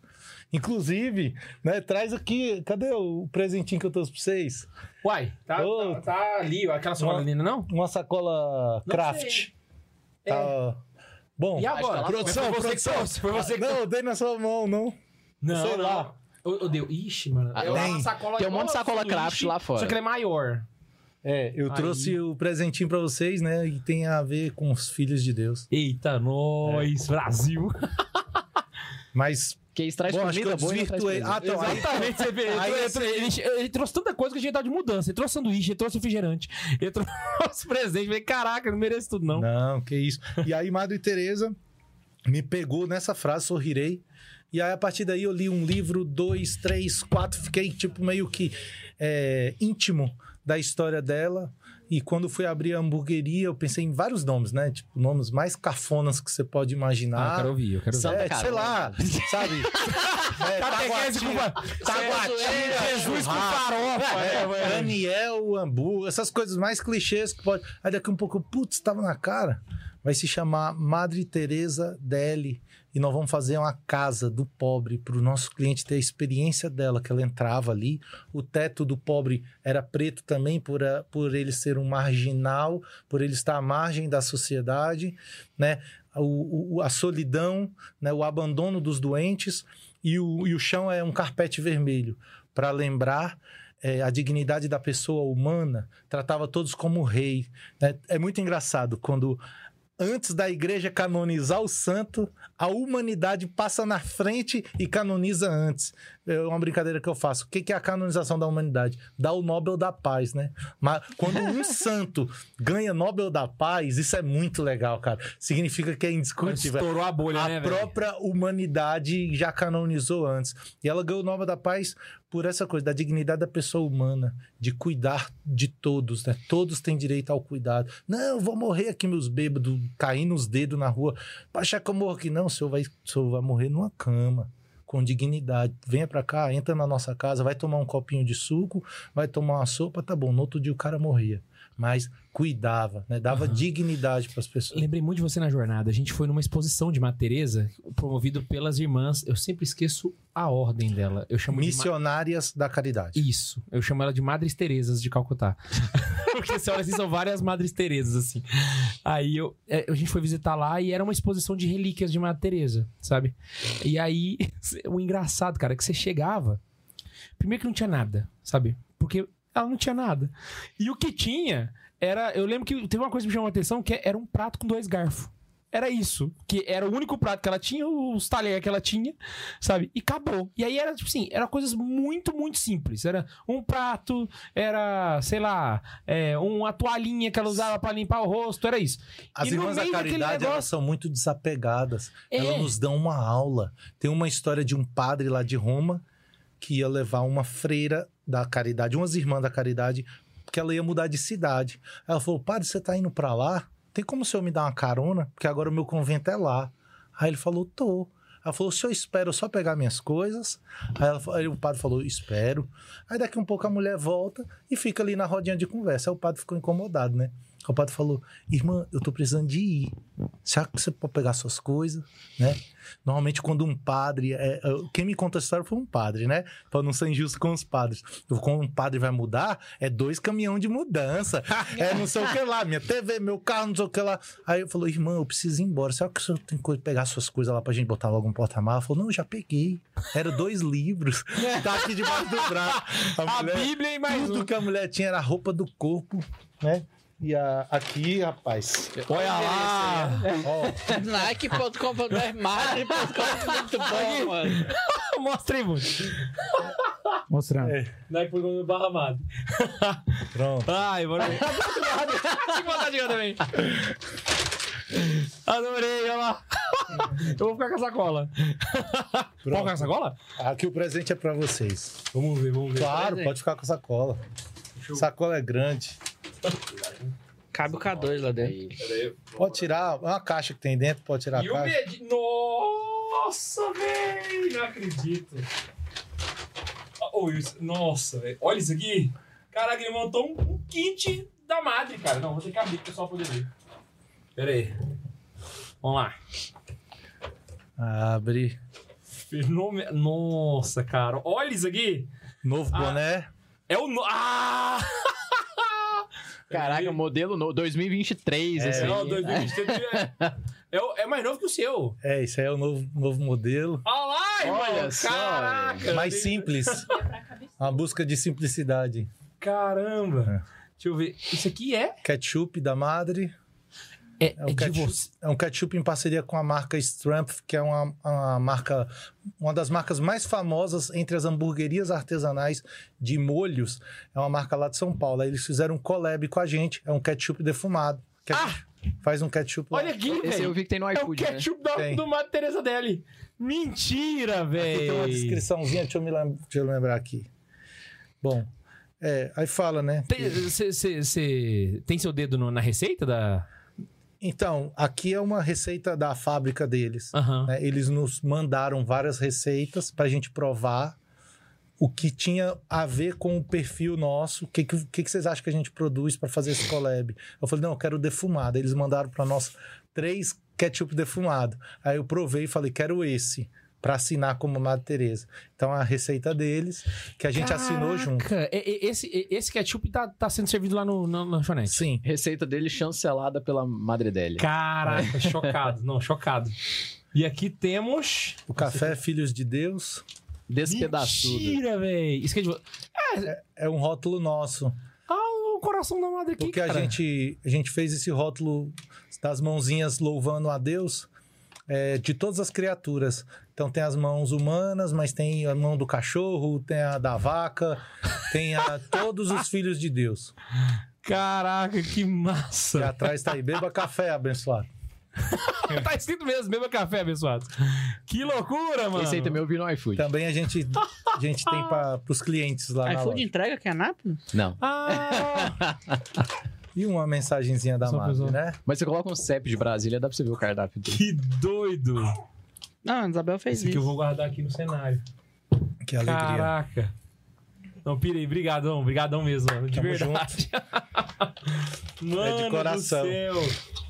Não, a gente, quando a gente foi lá em julho, né? O pessoal perguntou pra você do boné. Aí eu pensei... Caraca, velho, podia vender esse boné. Eu tava querendo... Ah, Temos o boné agora, olha lá. Maravilhoso. Eu tenho um boné. Vou deixar aqui no cenário também, hein?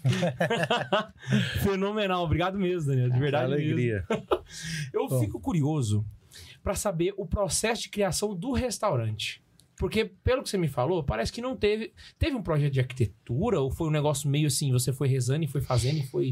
A inspiração foi vindo. Uma vez eu escutei o Valmir Alencar falando, né, que é engraçado, quando, a- quando a- o projeto é de Deus, a inspiração nunca vai parar de vir, né? Por exemplo, o projeto musical do Valmir Alencar.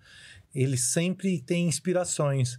E lá também, primeiro, começou com uma loja com quatro mesas. A meu objetivo era ser uma mini, não era hambúrguer, era uma mini churrascaria para atender poucos clientes e bem, quatro mesas, a loja era pequenininha e aí era esse barraco. A inspiração primeiro foi fazer a casa do pobre. Só, só pra galera poder entender, eram. Lá hoje são cinco salas comerciais, né?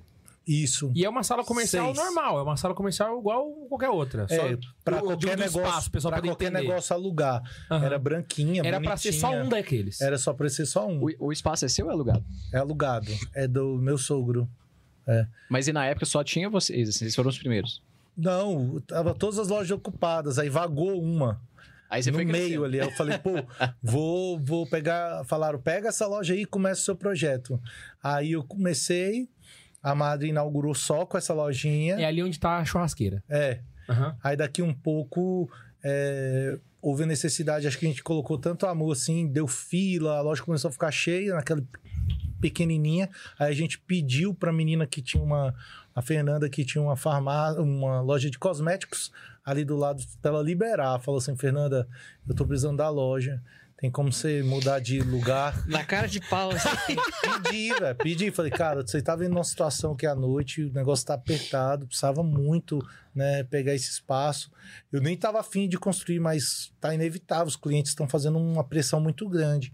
Aí pegamos, aí, Isso aí E agora. ela foi de só, aí ela logo, logo saiu, Só- demorou um pouquinho. só pra entender, é onde é a entrada agora. Essa, essa é a loja. A A loja, loja onde é a entrada, não, onde sempre foi, começou ali. Ah, ah, tá. Então onde a a portinha da madre é, é a mesma desde o começo. A, única, a loja que começou não número um é onde é a porta. Tá. Aí onde é o ônibus era Ah, onde era onde tinha essa loja de cosméticos. É, e onde hoje um a, ônibus lá dentro. É. Da, da loja. onde É a sério, paróquia do hambúrguer, do ônibus.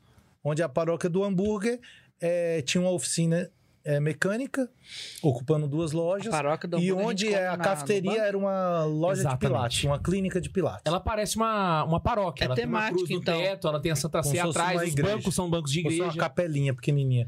É, os bancos, É né? como se cada lo- é como se cada ambiente desse fosse um Um tema, né? um tema, né? Então, por exemplo, você tem o purgatório. Nós temos ali, a casa do pobre, que seria a terra, a- os, os três estágios da alma, né? Terra, purgatório e, e, e céu, né? Uhum. Eternidade, Glória, sei né? lá. Tese. Glória, é. Tipo isso, tipo essa história assim. É, o- Padecente, militante, triunfante. Isso, a igreja, é, as três igrejas, isso mesmo. Na verdade, é essa história. Aí a casa do pobre, que é a loja número um, representa a terra. Onde é a porta de entrada. É, aí tem o purgatório, que é Que onde é a a gente faz a, a carne, onde a carne passa pelo processo de purificação e fica A gostosa, carne né? purga. É. E aí, aí tem o, a, a paróquia, que é essa coisa mais bonita, linda, um banquete que a gente fala, onde o Senhor nos espera, né, o banquete celeste. E tem a cafeteria, que é essa coisa mais do universo, criado por Deus. A cafeteria fica no ônibus. Não, é a outra o ponta. ônibus fica na casa do pobre. É, o ônibus é, numa ponta, a, a cafeteria é na o outra. ônibus é na igreja militante. E a cafeteria é legal porque a temática dela, por, como seu universo, tem, tipo assim, tem uns, uns biscoitinhos de ET, tem uma vaca sendo abduzida, é um negócio muito Não, eu doido. vi no Instagram um vídeo dele falando sobre vida extraterrestre. É Eu uma fez uma brincadeira, né? A liberdade é. poética nossa de fazer umas gracinhas com essas coisas, mas sempre tentar trazer uma mensagem, né? Sempre tentar trazer uma mensagem. Caraca. Mesmo quando faz lá, propaganda do hambúrguer, pronto, tentar falar alguma coisa ali para as pessoas, entregar alguma coisa. Eu tenho a impressão de que o, a lanchonete não. Assim, a- a- pensando como artista, me parece que ela nunca vai ficar pronta, porque você sempre tá mexendo em alguma coisa. Ah, quando eu volto lá vai. tem um negocinho diferente, você trocou um negócio de lugar, você fez um trem na parede, escreveu uma frase nova. Não, e tem coisa que tá na minha cabeça pendente há, há anos já. E eu quero fazer, mas não consigo, não arrumo tempo, não sei o que lá. Um você pode contar pra aí. gente? Por exemplo, a paróquia mesmo, eu quero. A paróquia até hoje as- a- só tem a Santa Ceia e as paredes estão brancas.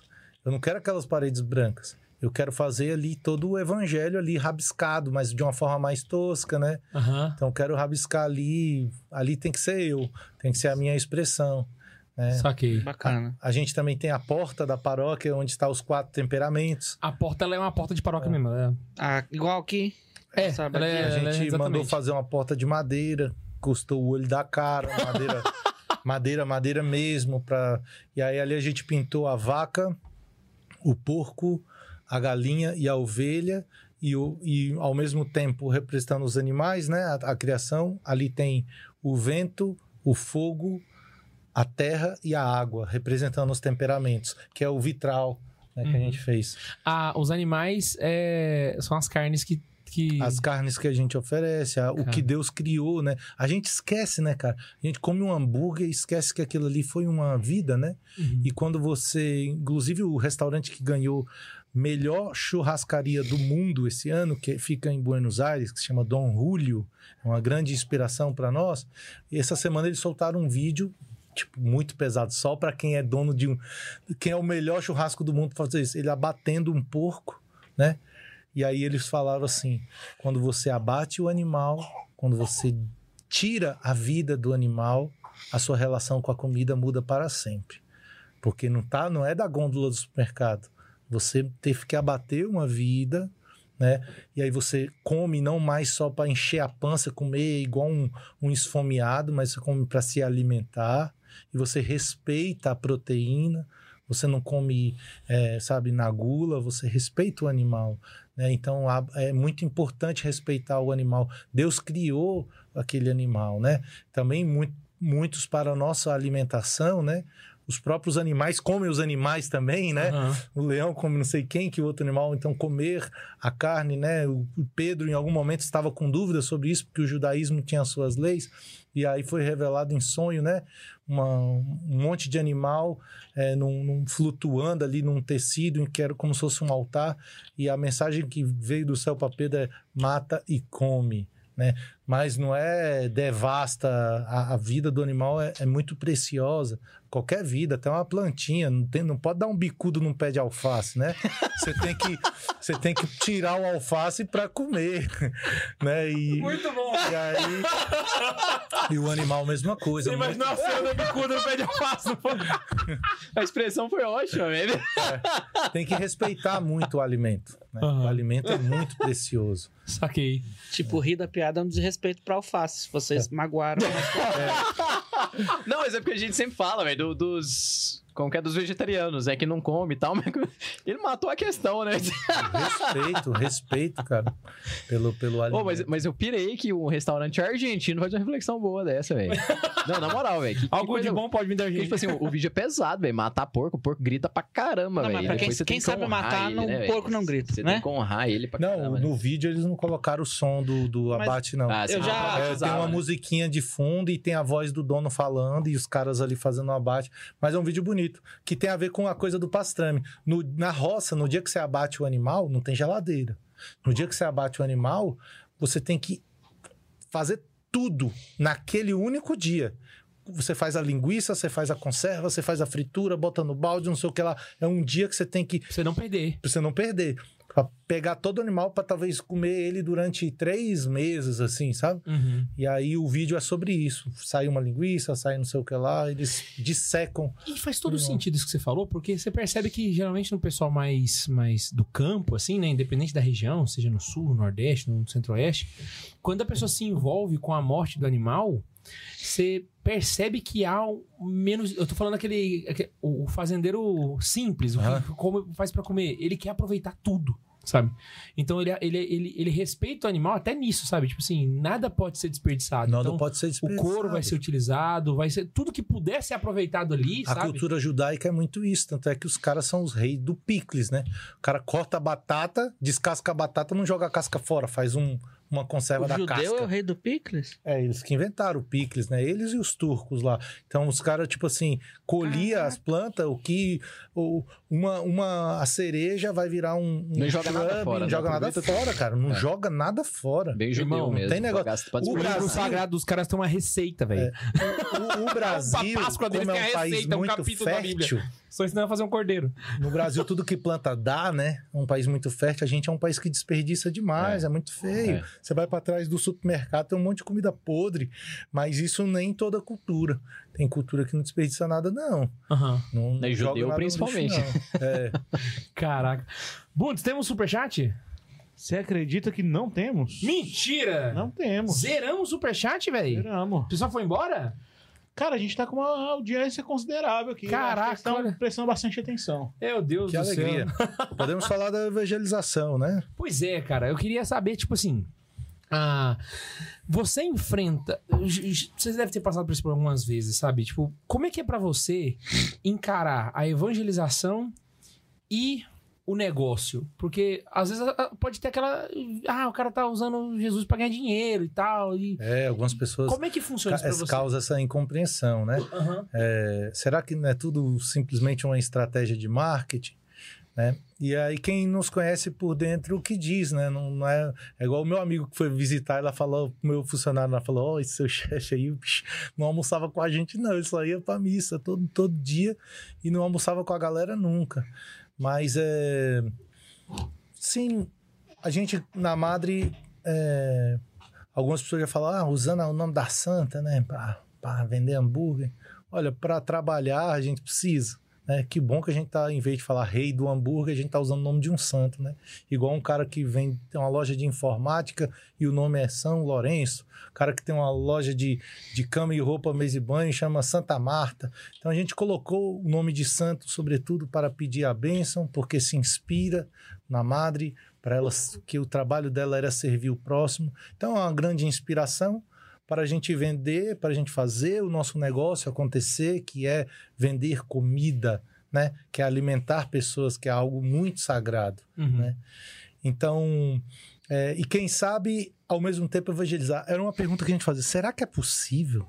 Será que é possível o negócio que a gente trabalha, ao mesmo tempo evangelizar? Aí me vem o Papa Francisco, Papa João Paulo II. Quando o Papa João Paulo II chega e lança aquele é, Santos de calça jeans, né? Ele fala assim: olha, quero santos não de batinas. A igreja está precisando de santo que faça faculdade, que coma pizza, que vai no cinema, que reprove na prova. Santos, gente normal que está no meio do povo, que pega ônibus. né? Aí vê o Papa Francisco que fala assim: olha, eu estou precisando de santos farmacêuticos, estou precisando de santo mecânico, eu estou precisando. Aqui, quem sabe daqui uns anos, nos pilares da igreja está ali um mecânico com a chave de roda na mão, todo sujo com uma jar, vestido uma jardineira. Pô, isso que é o, que é o bonito, né? Quando ele falou assim, a igreja em saída, né? nós temos que ser a igreja em saída, a igreja na rua, a igreja que evangeliza com a sua própria vida. São Francisco Sales foi um dos que começou isso, né? Os salesianos, né? São João Bosco era devoto, na verdade, conviveu um pouco de, com São Francisco Sales. São Francisco Sales tem um postulado sobre isso, né? Quando ele começou a evangelizar para os camponeses, parece, parece que a evangelização estava restrita ao clero, a quem fazia parte do clero. E aí a igreja hoje nos convida, olha, vamos evangelizar com a sua vida, né? Evangelize com a sua família. Quantas famílias estão sendo enviadas sem falar nada? sem abrir a boca. São enviadas para o leste europeu, onde já não existe mais igreja. São enviadas para a Ásia, onde já não existe mais igreja. E qual é a missão dessas famílias? Não fazer nada. Simplesmente existam no meio do povo. Né? Uma família foi enviada lá para a Polônia, falou, sei lá, pro, quer dizer, um outro país aí do leste europeu que eu esqueci. E aí, e aí, padre, mas, é, santo padre, o que, que nós vamos fazer lá? Eles falaram, nada simplesmente morem lá, simplesmente vão, passeiem com as crianças nas praças, simplesmente tomem um sorvete e eles se converterão. Eles virão o amor de Deus. O mundo não tem mais família, filho é, virou cachorro, né? E os filhos são uma bênção de Deus. Os filhos realmente, a Madre Teresa existe por causa dos filhos. Então, evangelizar com a própria vida.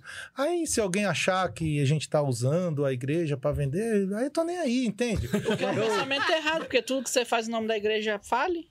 É. Exatamente. Tenta fazer um show aí, né, Bundes? Eu achei que eu ia passar ileso, cara. Mas, é mas você isso. tem que ver também que, tipo assim, Não, a, a parte... esforço e trabalho que o cara faz É, o, também. o, o- o- acho que vocês vendem hambúrguer.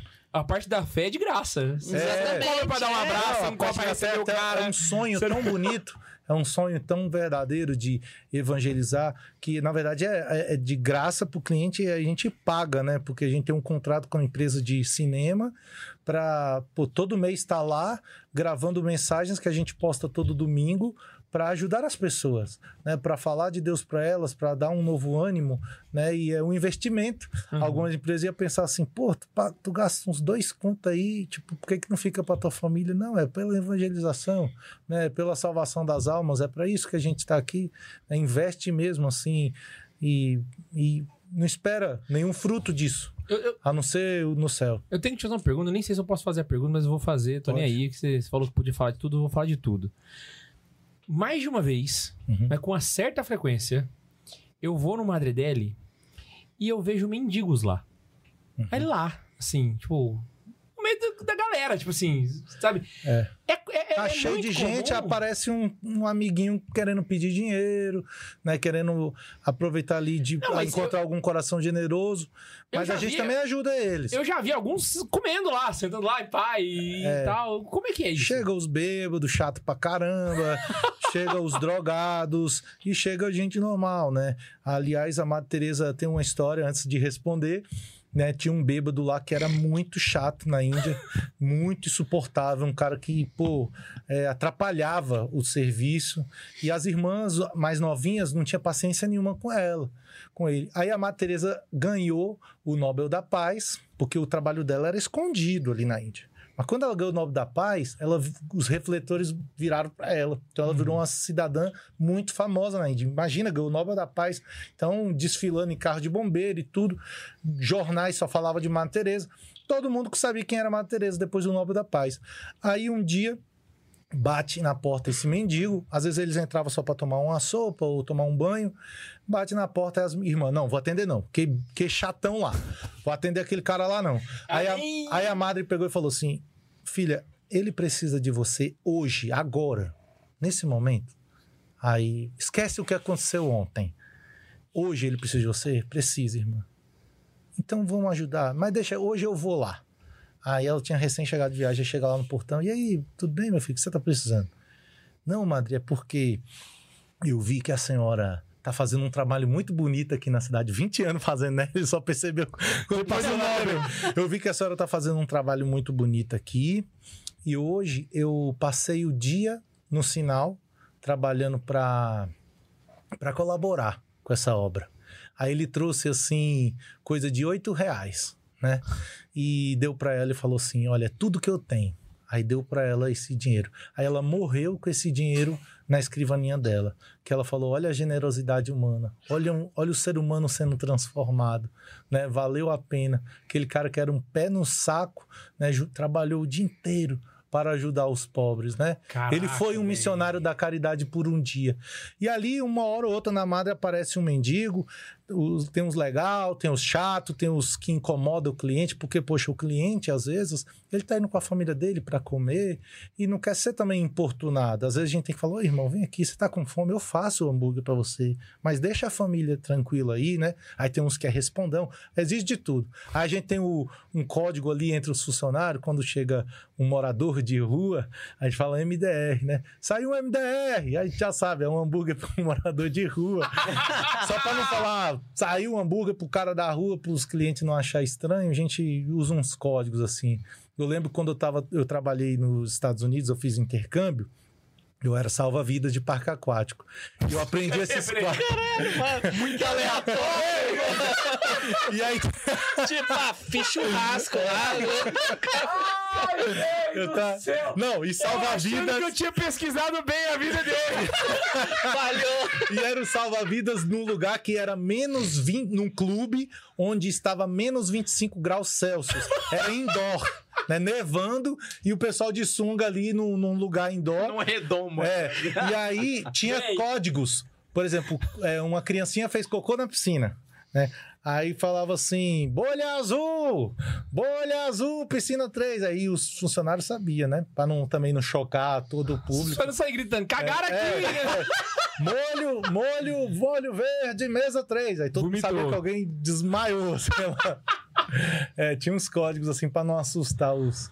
Pois é, eu salvei vidas. Inclusive, eu teve uma criança que veio do, do toboágua já desmaiada, e eu tava no, no, no posto de frente pro toboágua nesse dia. Aí já capotando assim. Eu falei, meu irmão, o que, que tá vindo aí? Aí chegou um moleque capotado, desmaiado. Fiz o procedimento padrão do parque, que era socorrer o menino e dar dois apitos muito fortes, two whistles, né? Duas apitadas, era significava que deu merda, né? Aí chegou o, o, o- o resgate e tal, como é uma coisa rara, ainda ganhei o título de salva-vidas do mês lá. Peguei um, Mais um uma, uma pessoa não morreu. mão, cara. Você é literalmente o cara- um dos caras mais aleatórios que eu já vi na minha vida. Pois é, um Wisconsin. Ah, me tipo, fala um negócio. gente já- Wisconsin. É. Seventeen Show. Seriado, pra quem não conhece. Caminhando pro- pra- pra- Qual que é o seu sanduíche favorito? Só assim de.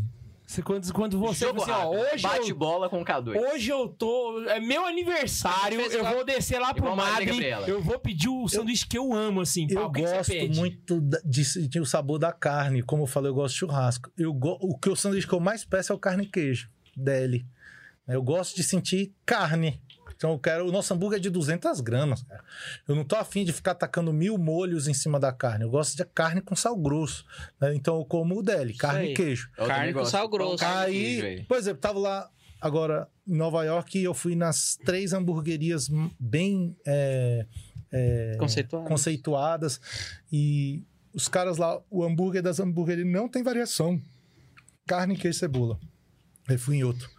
Oi, falaram que esse aqui é bom. Carne, queijo e cebola. Sem molho, sem nada. O outro, a terceira, carne, queijo cebola. Então eu gosto de hambúrguer simples, por isso que a gente lá tem o DL. Mas tem fases, pô. Tem dia que eu tô afim de comer um Santa Cruz, tem dia que eu tô afim de comer um ministro, quero sentir a, a pimenta, picância. A quinta Não, série. é, a quinta série. Sem quinta série, por favor.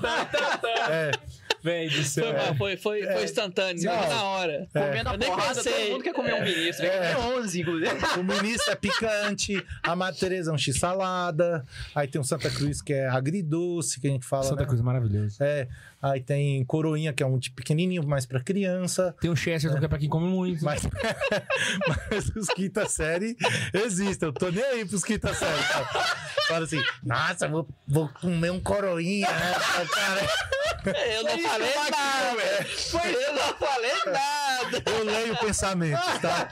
Eu tenho esse dom. Eu não queria falar, não, mas quando tu falou do coroinha, eu olhei pro Ian e Ian me olhou e te riu. Morreu aqui. Mas é. Olha, não, Chegamos no nível que eu queria chegar no episódio. Era, alcançamos o é o objetivo. quê? O Coroinha, É. ele é como se fosse um- Um júnior, uma inspiração do quarteirão. Então ele é, ce- é cebola, picles, ketchup e mostarda. Mas é só 100 gramas a carne, né? É Ele é menorzinho. menorzinho, né? menorzinho. Ah, bota fé. Massa. É. Massa demais. Mano, eu até perdi o fio da meada Você tá aqui. falando qual que eu mais gostava, né? É, e aí tu falou que tu é sazonal. É, eu sou sazonal, mas normalmente eu gosto de comer uma- um carne e queijo só. Eu sei que tem um que é vegetariano, né? Sim. Fala o nome dele pra gente, por favor. Então, a gente faz o Ortega, em homenagem a Ortega y Gasset, é, com carne e sem carne. Uhum. Então, quando você quiser o Ortega sem carne, a gente incrementa coisas, mas chama Ortega. Saquei. Com as referências são muito boas, é. As referências são, tipo assim, o, o- Não sei se o slogan lá que vocês falam, mas tipo assim, é. Como que é? Suntuosa e maltrapilha? Suntuoso maltrapilho, que é o cristão, né? O cristão, ele tem a dignidade suntuoso, filho do rei, né? Nós somos rei- reis e rainhas, né? Por- pelo batismo, mas somos maltrapilhos, porque o São Paulo falou, nós somos o trapo do mundo, né? Nós somos rejeitados, somos ignorados, somos mortos, mas somos reis. Ortega e também. o- os nomes dos sanduíches, meu. Chesterton, Ortega. Eu falei, cara, as, as referências são muito boas. As referências são muito boas. Hoje vocês funcionam agora em que horário? A- a- É o dia inteiro, pelo jeito. É, né? que- Tem cafeteria, É tem... porque, é porque eu sei que o horário é meio diferente. Nós você tem o horário da La trabalhamos- Pobrecita, você tem o horário do Nós não abrimos domingo, domingo é um dia que vende É o muito. dia do Senhor. Close on Sunday. Mas porque é o dia do Senhor, é uma, muitas pessoas perguntam e é a oportunidade de evangelizar. Nossa, mas a hamburgueria vende tanto. Nossa, eu queria vir aqui depois da missa. O amigo evangélico eu queria passar aqui depois do culto. Nossa, pior Aí- que é verdade. O tanto de gente É. de missa que ia lá. é o dia do ápice. Aí é, seria é pra dia mais nós cheio é. É seria dia o dia, mais seria cheio, dia é, é mais dia mais cheio. cheio. E a gente falou: não, não quero, não quero esse dinheiro. Nós vamos viver sem essa grana. Caraca, Nós vamos mano. aprender a viver sem isso. Mas por que vocês são burro? Não, nós somos, nós cremos que Deus vai abençoar, que na terça-feira esse cliente vai vir ou na quarta, mas ele é o dia do Senhor. É o dia de ficar com a família, sabe? É o dia, pô, senão a nossa vida também é só trabalho, é só dinheiro. E a nossa vida também é para estar com a família, para estar com as crianças, né? E aí segunda também não é aberto porque é o dia da limpeza, né? É o dia de Então deixar tem trabalho, só não é tão só tem é, serviço ao os cliente. funcionários trabalham, mas a loja não tem, não tem atendimento. Não tem expediente. É. E aí a gente abre de terça a sábado. Aí é isso, é de 7 horas da manhã até Terça a sábado, então nos outros dias nem delivery não faz. É Não. fechado, Até que horas fechado da mesmo. noite? Fechado mesmo. Meia-noite. É, o cliente entra até. O último cliente entra 10 e meia. Aham. Só que aí ele vai ser. Né, Atendido até ele ficar lá. até ele ficar lá. Normalmente a loja fica até umas meia-noite. Então você abre das 7 da manhã É, até a meia-noite. sim, muita gente. E a pessoa Até pode 10 e pedir meia, qualquer coisa. é Pode pra ir chegar às embora. 7 da manhã, eu quero um Chester. Ah, não. O, a, a part- o almoço é a partir de 11 e meia da manhã. Ah, então o cardápio começa completo é a partir das 11 da manhã. É, começa a sair hambúrguer a partir de 11 e meia da manhã. Então de Antes 7 a disso, é 11 ela café, café da manhã mesmo, né? Saquei. E aí, pronto, É aí precisou da equipe grande para isso, né? Era só eu, minha sogra, um funcionário ali na pandemia. E hoje nós estamos aí contando freelancers e carteira assinada com equipe de quase 50 pessoas Putz, grila. trabalhando lá. Eu fiquei sabendo, eu não sei se é, se é- é verdade, se me corrige aqui, porque eu recebi o boato enquanto tava montando o roteiro, pedi pra confirmar, não consegui confirmar antes da gente começar o programa. Me disseram que teve um review de uma revista que disseram que, tipo assim, colocaram vocês entre os melhores sanduíches do mundo, assim, sabe? O que, que foi esse rolê? Pois é, cara. As pessoas fazem esses rankings assim. E aí é muito bom, a gente fica super grato. Em 2000 e... Como ele é humilde, né, mano? 2021, é, a batata McCain, 2021 e 2022, a batata McCain junto com o blog Hambúrguer Perfeito, é, nos colocaram aí como a melhor hamburgueria de Brasília. Agora eu Aham. entendi. né, Ah, desses dois anos mas quem é marca? E aí a gente, é, Eu tô e achando que é um tipo de aí, batata bom, o, que o tinha ganho Fabrício do Hambúrguer Perfeito né, fez um, um ranking das melhores hamburguerias do Brasil, porque ele conhece o Brasil inteiro. Uhum. Aí ele não que ele falou quem é a primeira, quem é a segunda, quem é a terceira, mas ele falou a Madre está entre as três melhores hamburguerias do Brasil. E foi uma Caraca, benção, né. Qual revista que Isso saiu só em? Brasília já seria uma Hambúrguer vitória. perfeito.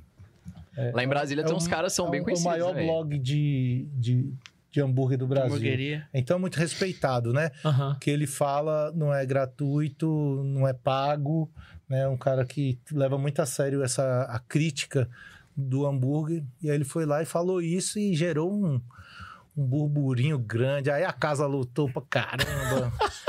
Era cli- cliente saindo pelo ladrão. moleque. Oi, eu, já cheguei aí lá, tipo, terça-feira, ou quarta-feira, e você tem que pegar sem esperar, velho. Tipo, não tem como.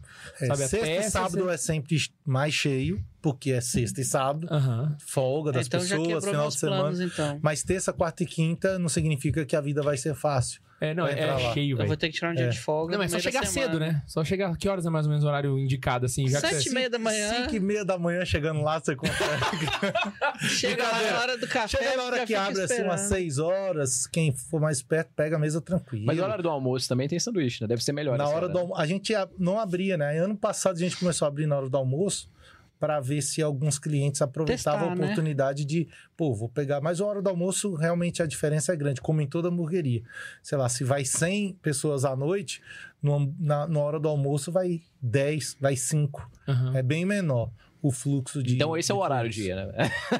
É, o horário de ir para quem quer. Pra quem quer tranquilidade. Uma dica pra quem quer menino, né? tranquilidade, Quem nós estamos menino. abertos lá na hora do E tu continua abrindo, mesmo com pouca gente, assim. Continua, porque a equipe já tá lá, sabe?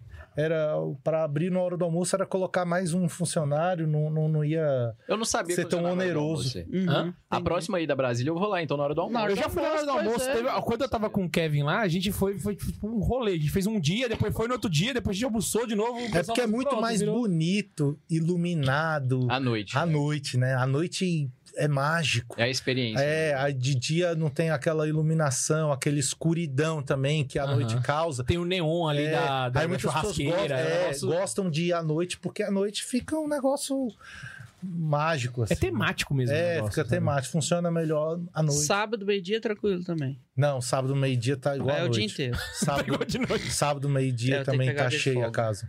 Ó, só aproveitar pra tirar o último suquinho, assim, Mas porque, que velho, eu tô, né? tô sentado aqui na frente, eu premer até quando sair suco. Só me conta o negócio da Coca. Porque esse aí foi quando os caras me viram assim, velho, quando a Coca-Cola foi lá e tal, eu falei, não, não é possível, mano. Que, que- como é que foi esse negócio? Não, acho que o marketing deles viu ali um potencial, um- uma, uma empresa que tá fazendo sucesso no sentido gastronômico mesmo. Muitos clientes vão ali.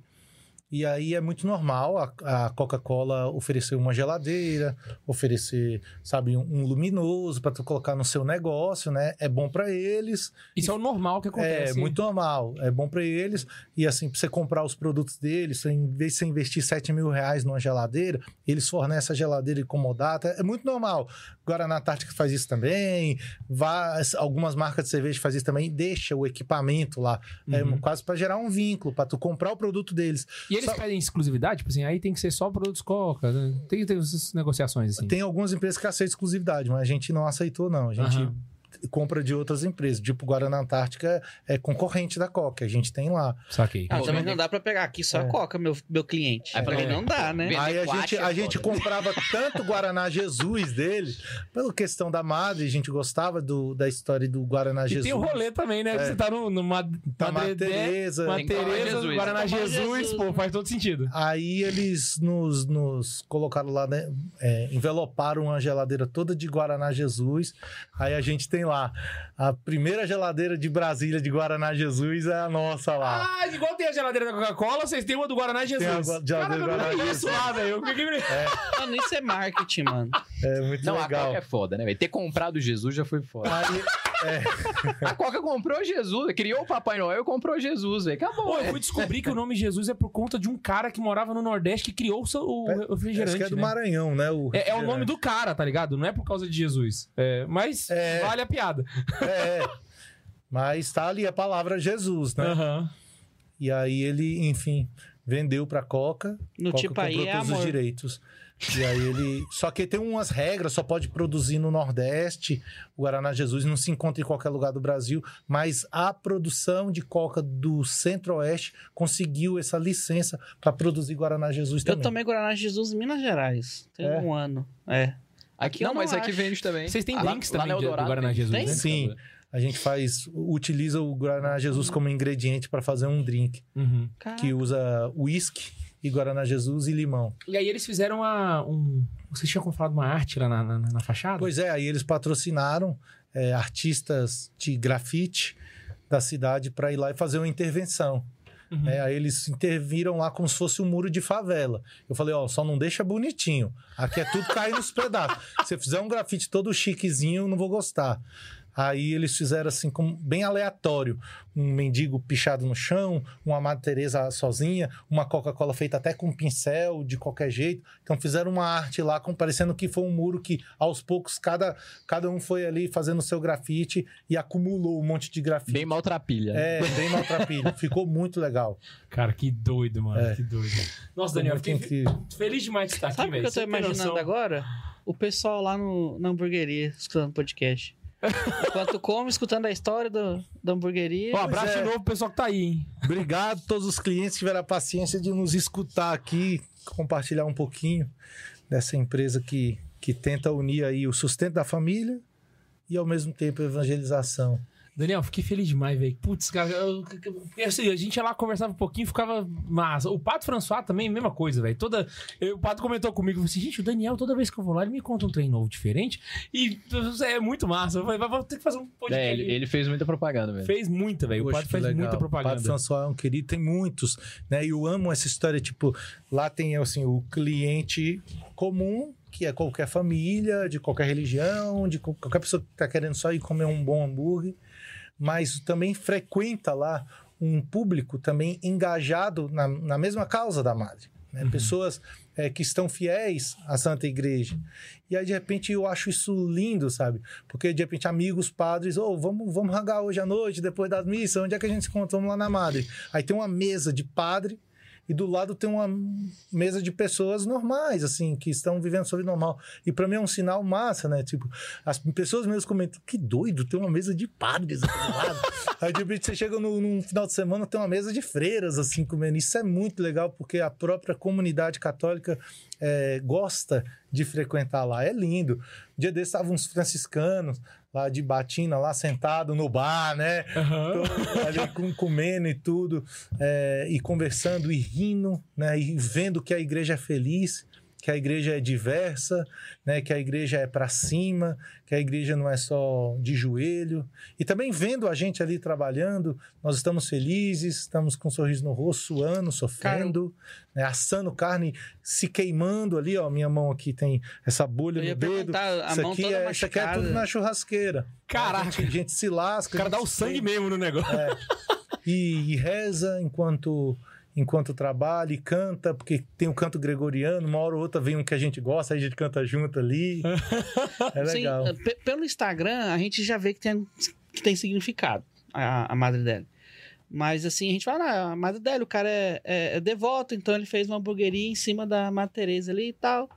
Mas conhecer a história, ter um, um- todo um significado atrás, a gente vê assim que o negócio é diferente mesmo. Pois é, velho. É, e uma coisa tem um que a a mais. Tem um né? que a mais, não é, que é seja só uma inspiração para um mecânico aí abrir uma mecânica ou para um cara que é blogueiro que não sai nunca do zero. Cara, começa, sabe? Começa. Faz, começa o negócio, é, faz alguma coisa, assim. Porque acho que o mais difícil é começar, assim. Depois a inspiração vai vindo. Abre aí seu, sua farmácia temática, abre aí sua, seu hospital, a sua escola, enfim, ou então o seu projeto mesmo de evangelização. Só começa, cara. Dá o sim e vai, né? É, e vai. Isso que falta. Nunca. Uma vez eu ganhei um concurso é, de moda. E aí foi um pessoal de São Paulo lá, quando tinha aquela marca de moda. Semanalmente vinha um pessoal de São Paulo para minha casa para me dar consultoria. E aí um dia eu peguei e falei para eles, eles falaram assim: "Me conta aí, como é que vai ser a Larsan, que era o nome, né, da empresa? Como é que vai Eu ser a Larsan?" perguntar. Aí eu, porque o meu nome é Daniel de Lara Santos. Aí eu usei o nome da família do meu pai e da minha mãe, Lar, Lara Santos, e fiz o Larsan, né? E aí, é, como é que é Larsan? Eu falava de uma empresa muito incrível, não sei o que lá. Aí os caras me colocaram assim, velho, isso levei pro resto da vida. Pra quem quer começar um projeto, falou assim, então, você já sabe como é que vai ser quando for um sucesso. Você já sabe. Mas pensa numa montanha. O que você está me falando é o topo da montanha. Ele falou: qual é o dia de hoje? Aqui embaixo. Você vai ter que picar mato.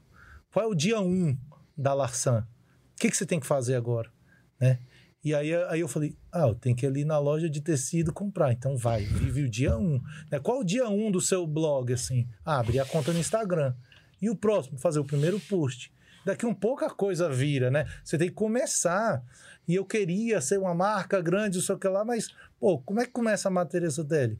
Ué, a gente começou com a churrasqueira que a gente tinha em casa, safada, de grelha de bolinha, que os donos de churrascaria morria de rir. É, era o que a gente tinha. E quatro mesas que eu comprei no ferro velho.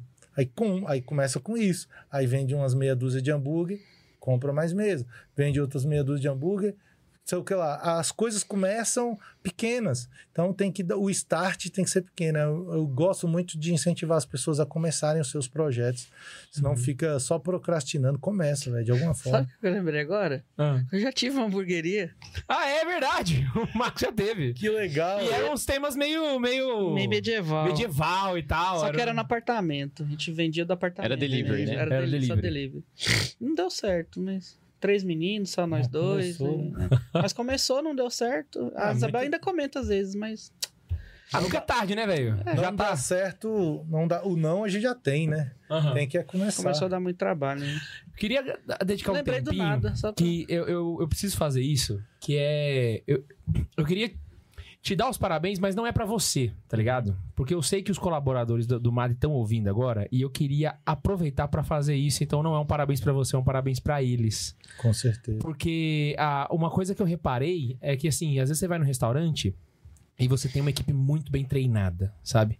Então, a pessoa chega, na, te atende na porta, te leva até o lugar e é Ah, maravilhoso vou, ter isso. que Isso falar é- dos, vou ter que falar dos gentis e atrapalhados. Não, eu vou, eu vou chegar lá. E aí o cara te leva na mesa, aí eles viram e falam assim: Não, ah, meu nome é Fulano, eu vou, eu vou te atender essa noite, lá, lá, lá, lá, lá, lá. Tá ligado? E, e é bom ser atendido assim. Você se sente assim, caraca, tô sendo bem Serve pela atendido. esquerda, tira pela direita, É. toda... Lá no Madre, a sensação que, a sensação que me causa de alguém que tá de fora, tá ligado? Uhum. Parece que eles moram lá. Na moral, a sensação que dá pra gente é que, tipo assim, todo mundo mora na tua casa, tá ligado? E ali é a sala, e aí eles descem pra. Porque realmente você percebe que não é um negócio, tipo assim, de um, de um treinamento padronizado, que não sei o quê. Não, é um negócio mesmo de coração. Então, eu queria muito que o, o pessoal do Madredelli que estiver ouvindo agora, sabe? O pessoal da churrasqueira, você- mano, obrigado, mano. Porque eu acho que esse é o grande tchan da parada, sabe? É você chegar lá e falar assim, véi, eu, Tô em casa. eu sou brother desse cara, tá ligado? Às vezes dá vontade a gente de pra contra- sentar, sabe, a gente na mesa. preferiu é, ch- chamar para trabalhar na Madre é, pessoas que estavam é, alinhadas com o nosso conceito antes, ser pessoas boas. E depois, ah, olha, eu sou. No final a gente via aqui, ó, pô, essa pessoa é uma pessoa boa, mas não sabe nada de. Nunca assou um hambúrguer na vida. Outro nunca atendeu uma mesa, não sabe que é não prepara, não. Daqui a pouco a gente. Você aprende, pega. Você vai aprendendo. Tanto é que a gente. É, ficou conhecido no Google como gentis e atrapalhados, né? Os caras são gente, são legais pra caramba, mas não sabem nada que estão fazendo. Ah, rolou esse comentário É, no Google? é, porque a gente, a gente errou muito, né? A gente era assim, é, tá aprendendo a ser Madre Teresa dela, tá inventando até hoje o que é ser Madre Teresa. Aí de repente quem tá sendo o garçom é um coroinha da igreja, um ministro da Eucaristia, e o bicho tá mais perdido que segue em tiroteio, tem 10 mesas pra ele atender e ele só, ele só é uma pessoa da igreja que foi contratada pra trabalhar na hamburgueria, velho. Mas, meu Deus, que desespero. E aí o pessoal falou: olha, eles são muito legais, mas são atrapalhados. a, a gente amou isso, cara. A gente amou. Gentis e atrapalhados. Nossa, tô, eu, na moral, eu queria deixar aqui publicamente. Obrigado, mano, porque eu acho, eu acho que Oi, isso, é isso que incrível, faz o velho. sucesso, né? Isso que faz. É a questão da experiência, assim, né? Ter uma boa experiência bem tratada, então isso faz diferença, né?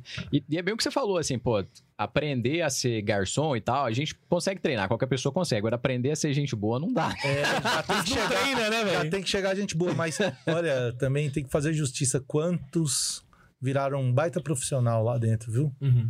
Pessoas que chegaram sem saber fazer um drink, hoje fazem um drink com excelência, sem saber nunca ter parado na frente de uma churrasqueira na vida, não erram um ponto, né?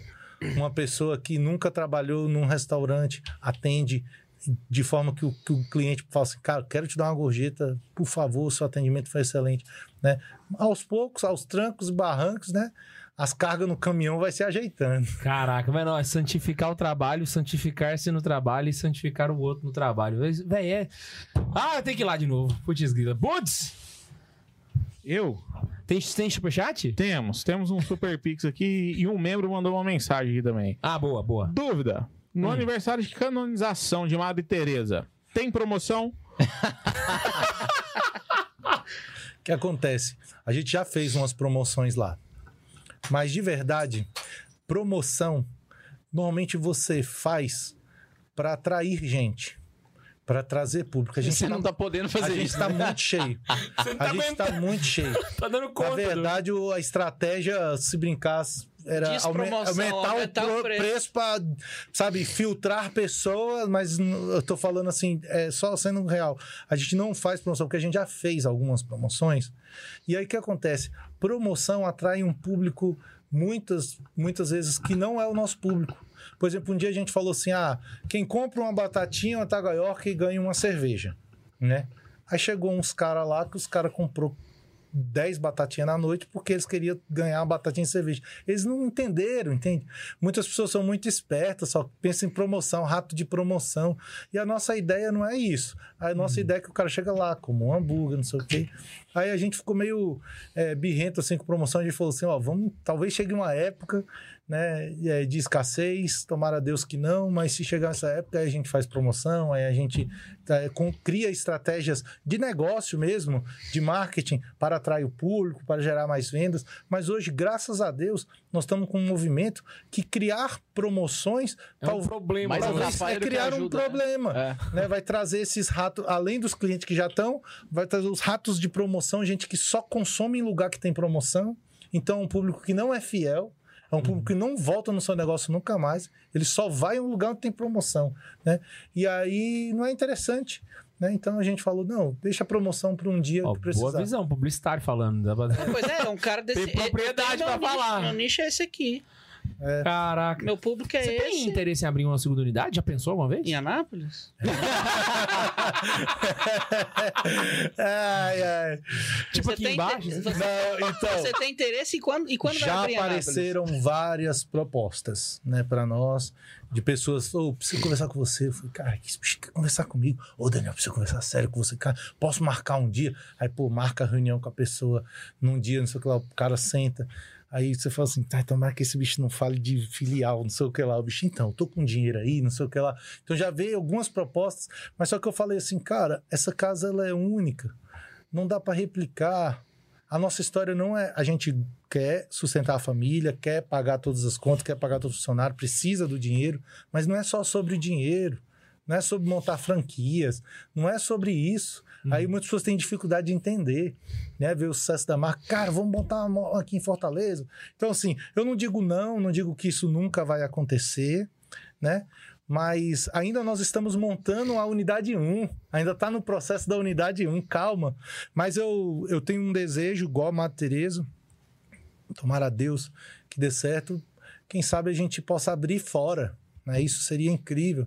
Fora como assim? A Madre Teresa ela abria as, Aí, as irmãs missionárias da caridade, é tipo assim, uma na Europa, uma nos Estados Unidos, no, no América do Norte, uma na América do Sul. Digamos que a América do Sul é aqui, Taguatinga.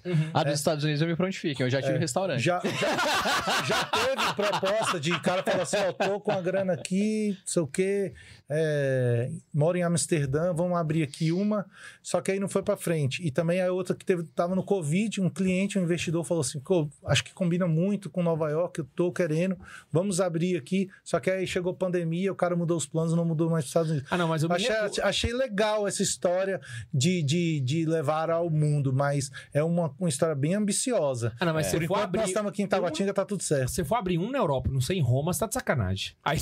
Ia ser massa, né? Nossa, aí. Você tem que ser na Europa. Se, se tiver na Europa, tem que ser em Cara, e Roma. cuidar Pior a que- qualidade, cuidar pra que seja da a mesma história, a mesma estrutura, o mesmo cuidado, é, às É, vezes é complicado. Ma- Mas se for pensar menor, né? O Max foi- fez hambúrguer, eu tinha o, o Açaizar, né? O restaurante. A gente faz uma irmã Dulce, né? Irmã Dulce dele. Não, também já Um teve esses dos caras pobres assim, dele. "Ô, A gente quero abrir um aqui, consultoria, né? quero abrir aqui no Rio Grande do Sul. Posso abrir com o nome de Madre Teresa dele? Eu falei, não. o nome de é nosso. Mas se você quiser abrir uma São Francisco de Assis aí e querer umas receitas, algumas dicas, alguma ajuda, mas não posso Ah, não, é vincular foda, minha né? marca Tá com a louco. sua, irmão. Aí, aí, aí bagunçou. Aí, É, vira- aí virou festa, né? Também a gente tem que pensar como um negócio seriamente. É, não, é seriedade, né? Vai lá, Bundes. A Ana do Rio de Janeiro também passou pra dar uma força no superchat aqui. Ana não, Natália. Desculpa, Natália. Porra, Natália pra Ana. parecido, parecido. E o Afonso Tavares mandou: Daniel é muito zoeiro. Criou um assado de tiro e chamou de São Lourenço.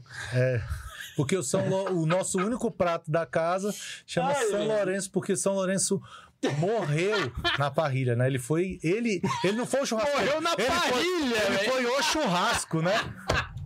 É um santo que virou churrasco. Então, a primeira carne assada nossa tinha que chamar o nome do santo que virou churrasco. Tudo tem significado. E ele era um mano. palhaço. Ele era engraçadíssimo. Tanto é que quando torraram as costas dele, Pediu tava super virar, assado. né? Ele falou assim: ó, acho que já tá bem passado esse lado, pode virar a carne. e aí ele morreu. né? É, São Lourenço, que é o time do Papa Francisco, É. né? Meu Deus, é o, o Daniel, São te amo. Lourenço lá, a gente- Maravilhoso. Ai, É maravilhoso. o assado de tira. Fica a dica aí, eu amo esse corte. Foi considerado pelo Taste Atlas é, como o melhor corte de, corte de carne do mundo, né? À frente de picanha, à frente de muita coisa aí, assado de tira.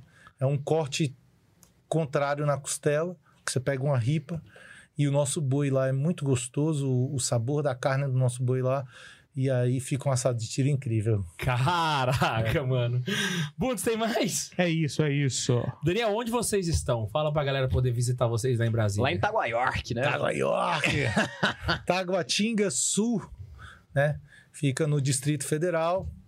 É, você colocar aí no Google Madre Teresa Deli vai te dar as direções lá. Em Taguatinga Sul é QSD 53, mas é mais fácil colocar no Google Madre Teresa Deli que você acha. E o nosso Instagram é a única rede social ativa, a gente tem outras, só as contas, mas não, não posta. Quem sabe um dia a gente melhora essa história aí. Mas é no Instagram. Madre Teresa com S, Madre Teresa Deli.